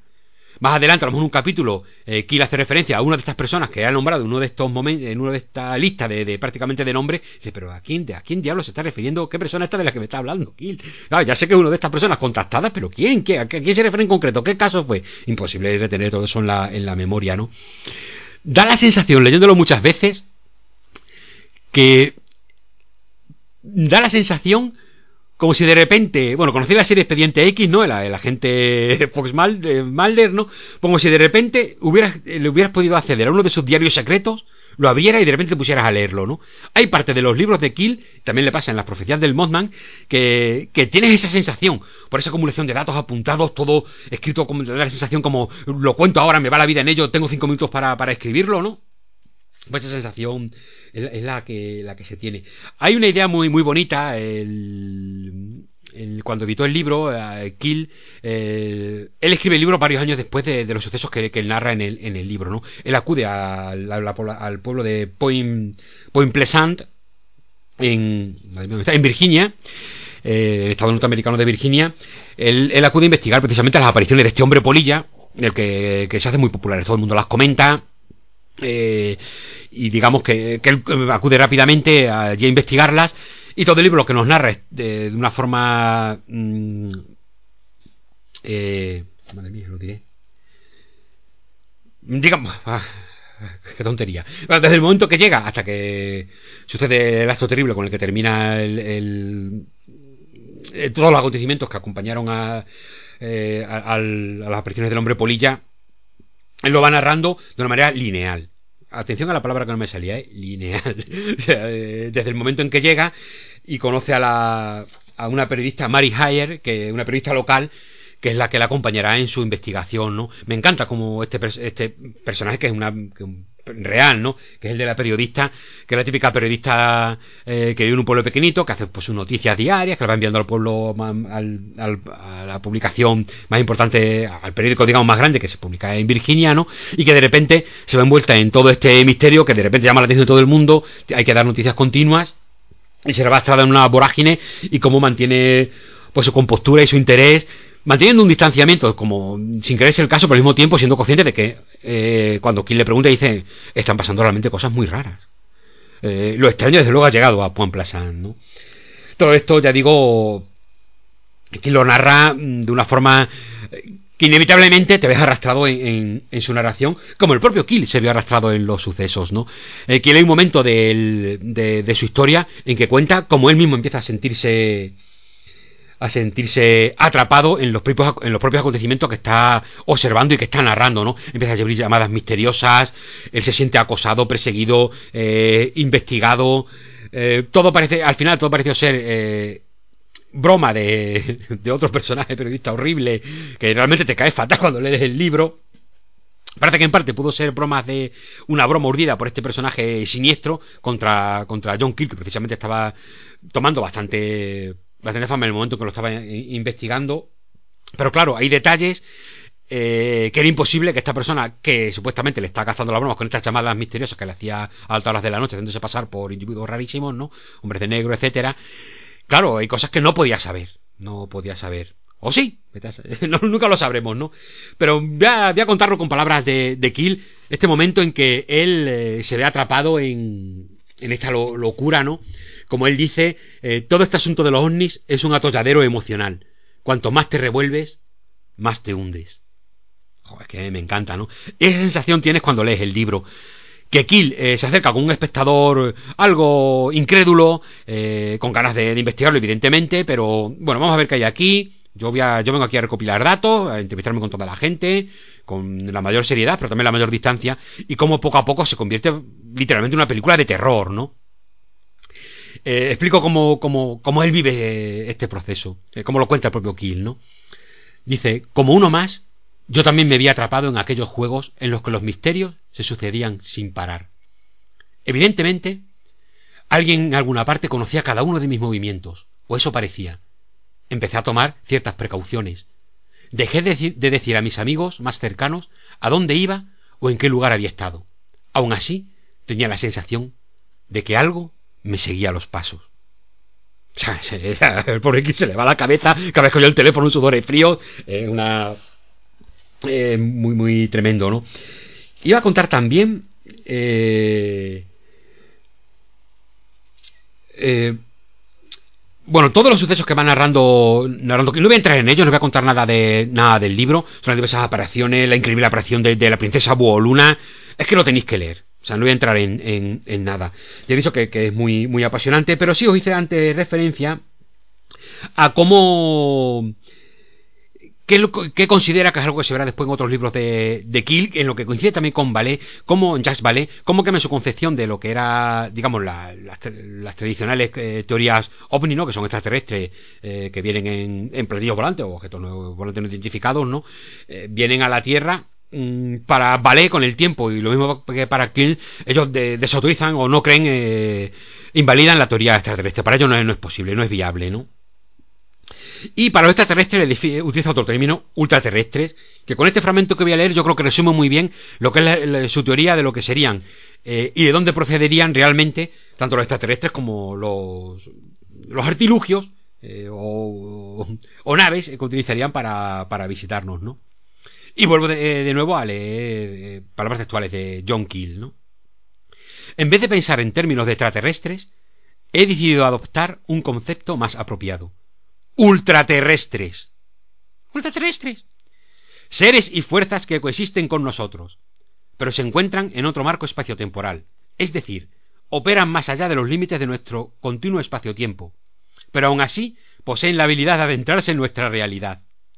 Este más allá este otro mundo no es tanto un lugar físico, como Marte o Andrómeda, sino que es más bien un estadio alternativo de energía. En su Operación Caballo de Troya, otro libro de Kiel, también editado por Etienne Anómala, incidirá mucho en esta idea, explicará el espectro de colores eh, que atraviesan para, en fin, para llegar a esta realidad, como si vieran otra realidad, mundos paralelos. La verdad es que la solución eh, que Kiel, que también vale, iría en esa onda, ¿no? Ofrecen a la explicación está loquísima de que no son que van a ser extraterrestres visitándonos, ¿no? La que ofrecen ellos acaba siendo casi más, casi más loca, ¿no? Yo alguna vez le he contado, oye, ¿qué os parece esta idea? Y dice, José Luis, deja de leer esa locura que te estás, estás volviendo aún más, más majareta de lo que ya, ya estás, ¿no? Pero bueno, eh, es muy bonito como, como Kill y, y Vale abandonan enseguida estas, digamos lo que son las teorías comunes o lo que uno entiende normalmente, lo que todos entendemos normalmente cuando hablan de ovnis extraterrestres, ¿no? Bueno, pues que vienen de cualquier planeta, de cualquier sitio, ¿no? A no ser que haya Jesucristo en una nave, pues como para los de la puerta del cielo, y nos, y nos, y nos visitan. Um, otra cosa que me gusta mucho del libro es que al final Kill, eh, Kill eh, no explica nada. Es nada más que va va contando todo lo que va sucediendo, hace algunos capítulos donde hace su típica acumulación exhaustiva, es verdad que puede resultar muy, muy cansina de datos, pero repito que a mí mm, pues me, acaba dando igual, es la locura de Kill, o, lo quieres así o no, pero hay que quererlo como, es, ¿no? Eh, y hace muchas preguntas, eh, deja mucha, mucha posición de, de, hechos increíbles, pero en realidad nunca llega, llega a explicar nada, ¿no? El libro impacta mucho, ya digo, sobre todo por, cómo está contado, cómo está narrado, esa urgencia, realmente te hace vivir lo fantástico, tiene un inicio que, es espectacular, es realmente, es muy celebrada la, anécdota inicial del libro. Atención, si no queréis conocer la anécdota inicial, no escuchéis ahora un minuto por ahí, que voy a, voy a contar rápidamente qué consiste. ¿Lo cuento o no lo cuento, Erika? ¿Tú qué dices? ¿Lo digo? Eh, es que no lo sé, porque estoy entre intrigada, entre cuéntalo y. A mí me da igual. saberlo, ¿no? Pero. Porque yo conocía la anécdota, pero es que disfrute tanto en cómo la cuenta que me da igual saberla. Pero si no queréis conocerla, no escuchéis en, en un momento. Y es que él cuenta la llegada a su pueblo, al, pueblo, a Pont Plaisant, eh, y el propio Kill es tomado como. como el diablo, según los lugareños. Él llega y llega por la noche, se le ha estropeado el coche, empieza a visitar algunas casas y al día siguiente resulta que, que empiezan a hablar de que de, supuestas visitas del diablo y él se da cuenta que esa visita del, diablo fueron, eh, era él mismo yendo a diversas casas por la noche preguntando que, que, le ayudaran, incluso alguna, hay gente que no le ayuda, ¿no? Me parece genial porque es muy importante en el libro también la creación de folclore, cómo se crean estas historias, ¿no? Y sobre todo lo importante como para los norteamericanos, un pueblo que, tiene, digamos, menos historia que, que otra, entre comillas, menos historia, digamos, si quieres, registrada, ¿no? Que porque historia tienen más, como el que más, ¿no? Pero como nación, eh, digamos, moderna, tiene más historia que, que naciones eh, europeas, asiáticas, etcétera, ¿no? Eh, crean este, este folclore que se convierte casi en hechos históricos, ¿no? Point Pleasant, el pueblo de, Virginia, tiene en su plaza una estatua al, al Mothman, ¿no? O sea, es una figura que casi tiene mucho del Mothman. Esto también eh, Pablo Bregel lo cuenta muchas veces como lo ha visitado. Eh, en su hilo recomiendo que le echéis un vistazo. Pone, ha puesto a veces incluso alguna foto, etcétera, ¿no? Muy, muy interesante. Pero me gusta mucho esta idea de cómo. cómo utiliza esta anécdota genial. De cómo él lo toman por el, por el diablo. Para cómo eh, cualquier hecho anecdótico, circunstancial, que no tiene eh, aleatorio, se puede convertir de repente en leyenda, legendario, crea crea, crea el, la base de lo que va a ser eh, la historia de, de, un pueblo que acaba siendo la historia de, de, los pueblos, ¿no? Como el mismo él tomado por el diablo podría ser el Mothman tomado por, por una realidad que igual no es o es otra de la que, de la que se cree, ¿no? Esta figura gigante del hombre polilla. Eh, el libro tiene además tiene un toque eh, de una forma que me gusta mucho, tiene este termina con un golpe seco, en fin, ya se conoce desde el principio, ¿no?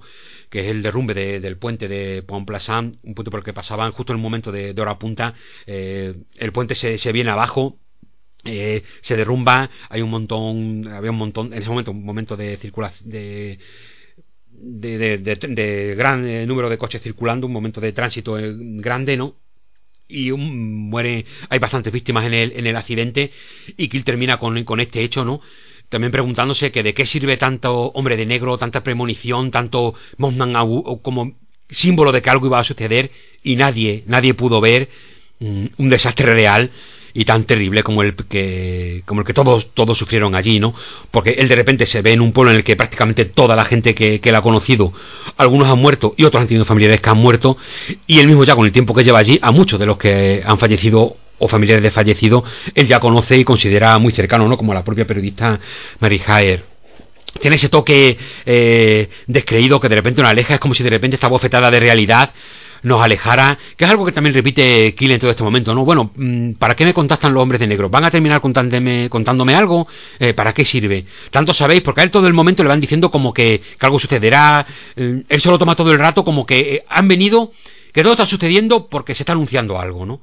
Un encuentro definitivo, el Mothman va a declarar algo, y realmente cuando ve esto, dice, mmm, son vidas humanas, eh, no vale jugar con, con esto. Si realmente era real y querían decir algo, eh, ¿por qué no lo han hecho, no? Que es también lo que llevaría un poco a Ballet y sus emisarios de, del engaño. A todas estas teorías de realmente para qué, por qué, mm, si de verdad son y están ahí, eh, ¿por qué no terminan de, de, reflejarse claramente la razón de, por qué vienen a que tanto ha visito tanta llamadita telefónica, ¿no? Contando con que no fuera el otro periodista celoso del éxito de Kill. Bueno, en fin, un libro de verdad apasionante. Eh, lo he disfrutado como un loco, me lo leí en, dos días porque tuve que parar porque como empecé un poco tarde me estaba cansado, pero si no me lo hubiera leído del tirón, de verdad, te contagia toda esa urgencia, todos los hechos misteriosos, eh, a veces funciona casi por acumulación de, de, cosas raras, y lo vas leyendo y sientes toda la, la, locura que en ese momento le debía invadir a Kill, de, cómo, bueno, si es que cuentan que iban una noche a, al monte, una noche cualquiera, se, se, acercaban con el coche al monte y veían un ciento de luces en el, en el cielo, es como un cúmulo de, de sucesos tan, tan salvaje que casi de repente, yo que sé, como la boca del infierno de Buffy Cazavampiros, ¿no? Allí todo se concentra en Poan Pleasant. Hay que decir que la edición de, de ediciones anómalas, como siempre, viene acompañada con un, bueno, con sus habituales postales, aquí incluso un parche para poner en la, cazadora, un montón de cosas chulas, pero sobre todo viene con un mapa, un mapa chulísimo, me parece una pasada, de, de Point pero es un mapa hecho por, por Oscar, eh, sí, a ver si me equivoco, es Oscar Bometón, ¿no? Sí. A ver, déjame que vea los datos. Oscar Bometón es el ilustrador que hace todas las portadas. Ah, no, pues mira, es eh, diseño e ilustración del mapa Adrián Vago González. Adrián Vago es quien hace este mapa de Poan Pleasant, donde por una parte viene un esquema de mapa con ilustraciones de todos los hechos extraños que, acontecieron en la zona de Poan Pleasant. Y por el otro lado, es ya un mapa, pues ya como más, más en detalle, donde vemos todas las calles, la, las casitas y los lugares importantes, ¿no? De la zona TNT, que pues es que claro, si es que había allí hasta, hasta antiguos hilos de, del ejército que supone que guardaban armas. En fin, si es que la zona realmente ya, ya de por sí es potente. Es una maravilla esa edición. Y el mapa es... Me encanta. Mapa hecho a escala forteana. Joder, eso es que de verdad. Las referencias, tanto espaciales como temporales, están bajo el influjo del superespectro. Qué maravilla. Del superespectro, en lo que se refería antes, lo que he leído de John Kill, que sería por donde, digamos, el superespectro, esa zona por donde realmente ten, podríamos atisbar eh, estos hechos extraños que atribuimos pues, a extraterrestres, etcétera, ¿no?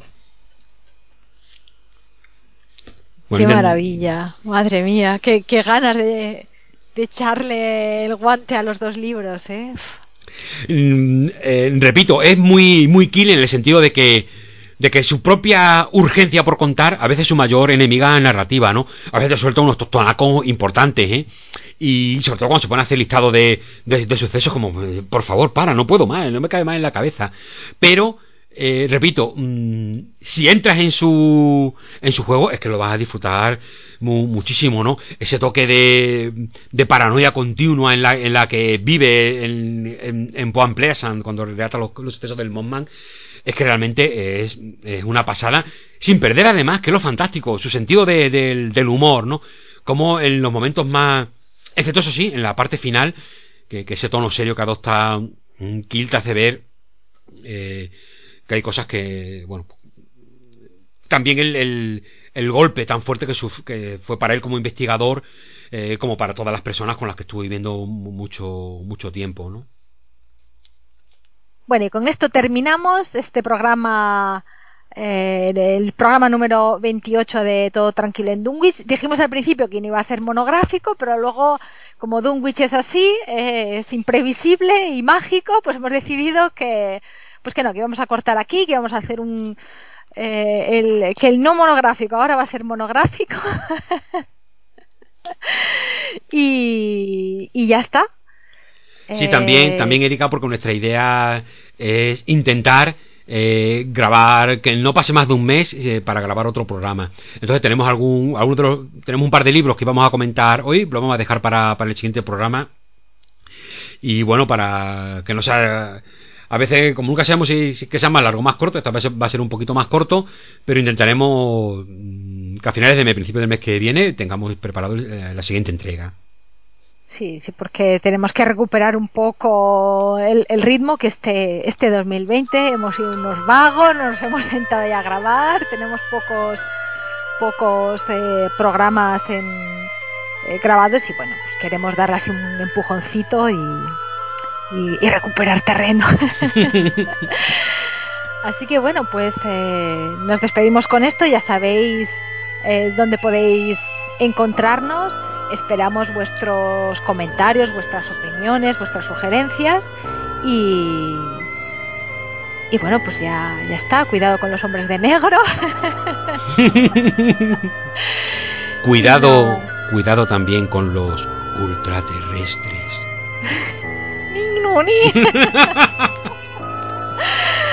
bueno, pues un abrazo y hasta la próxima. Adiós. Adiós, chao.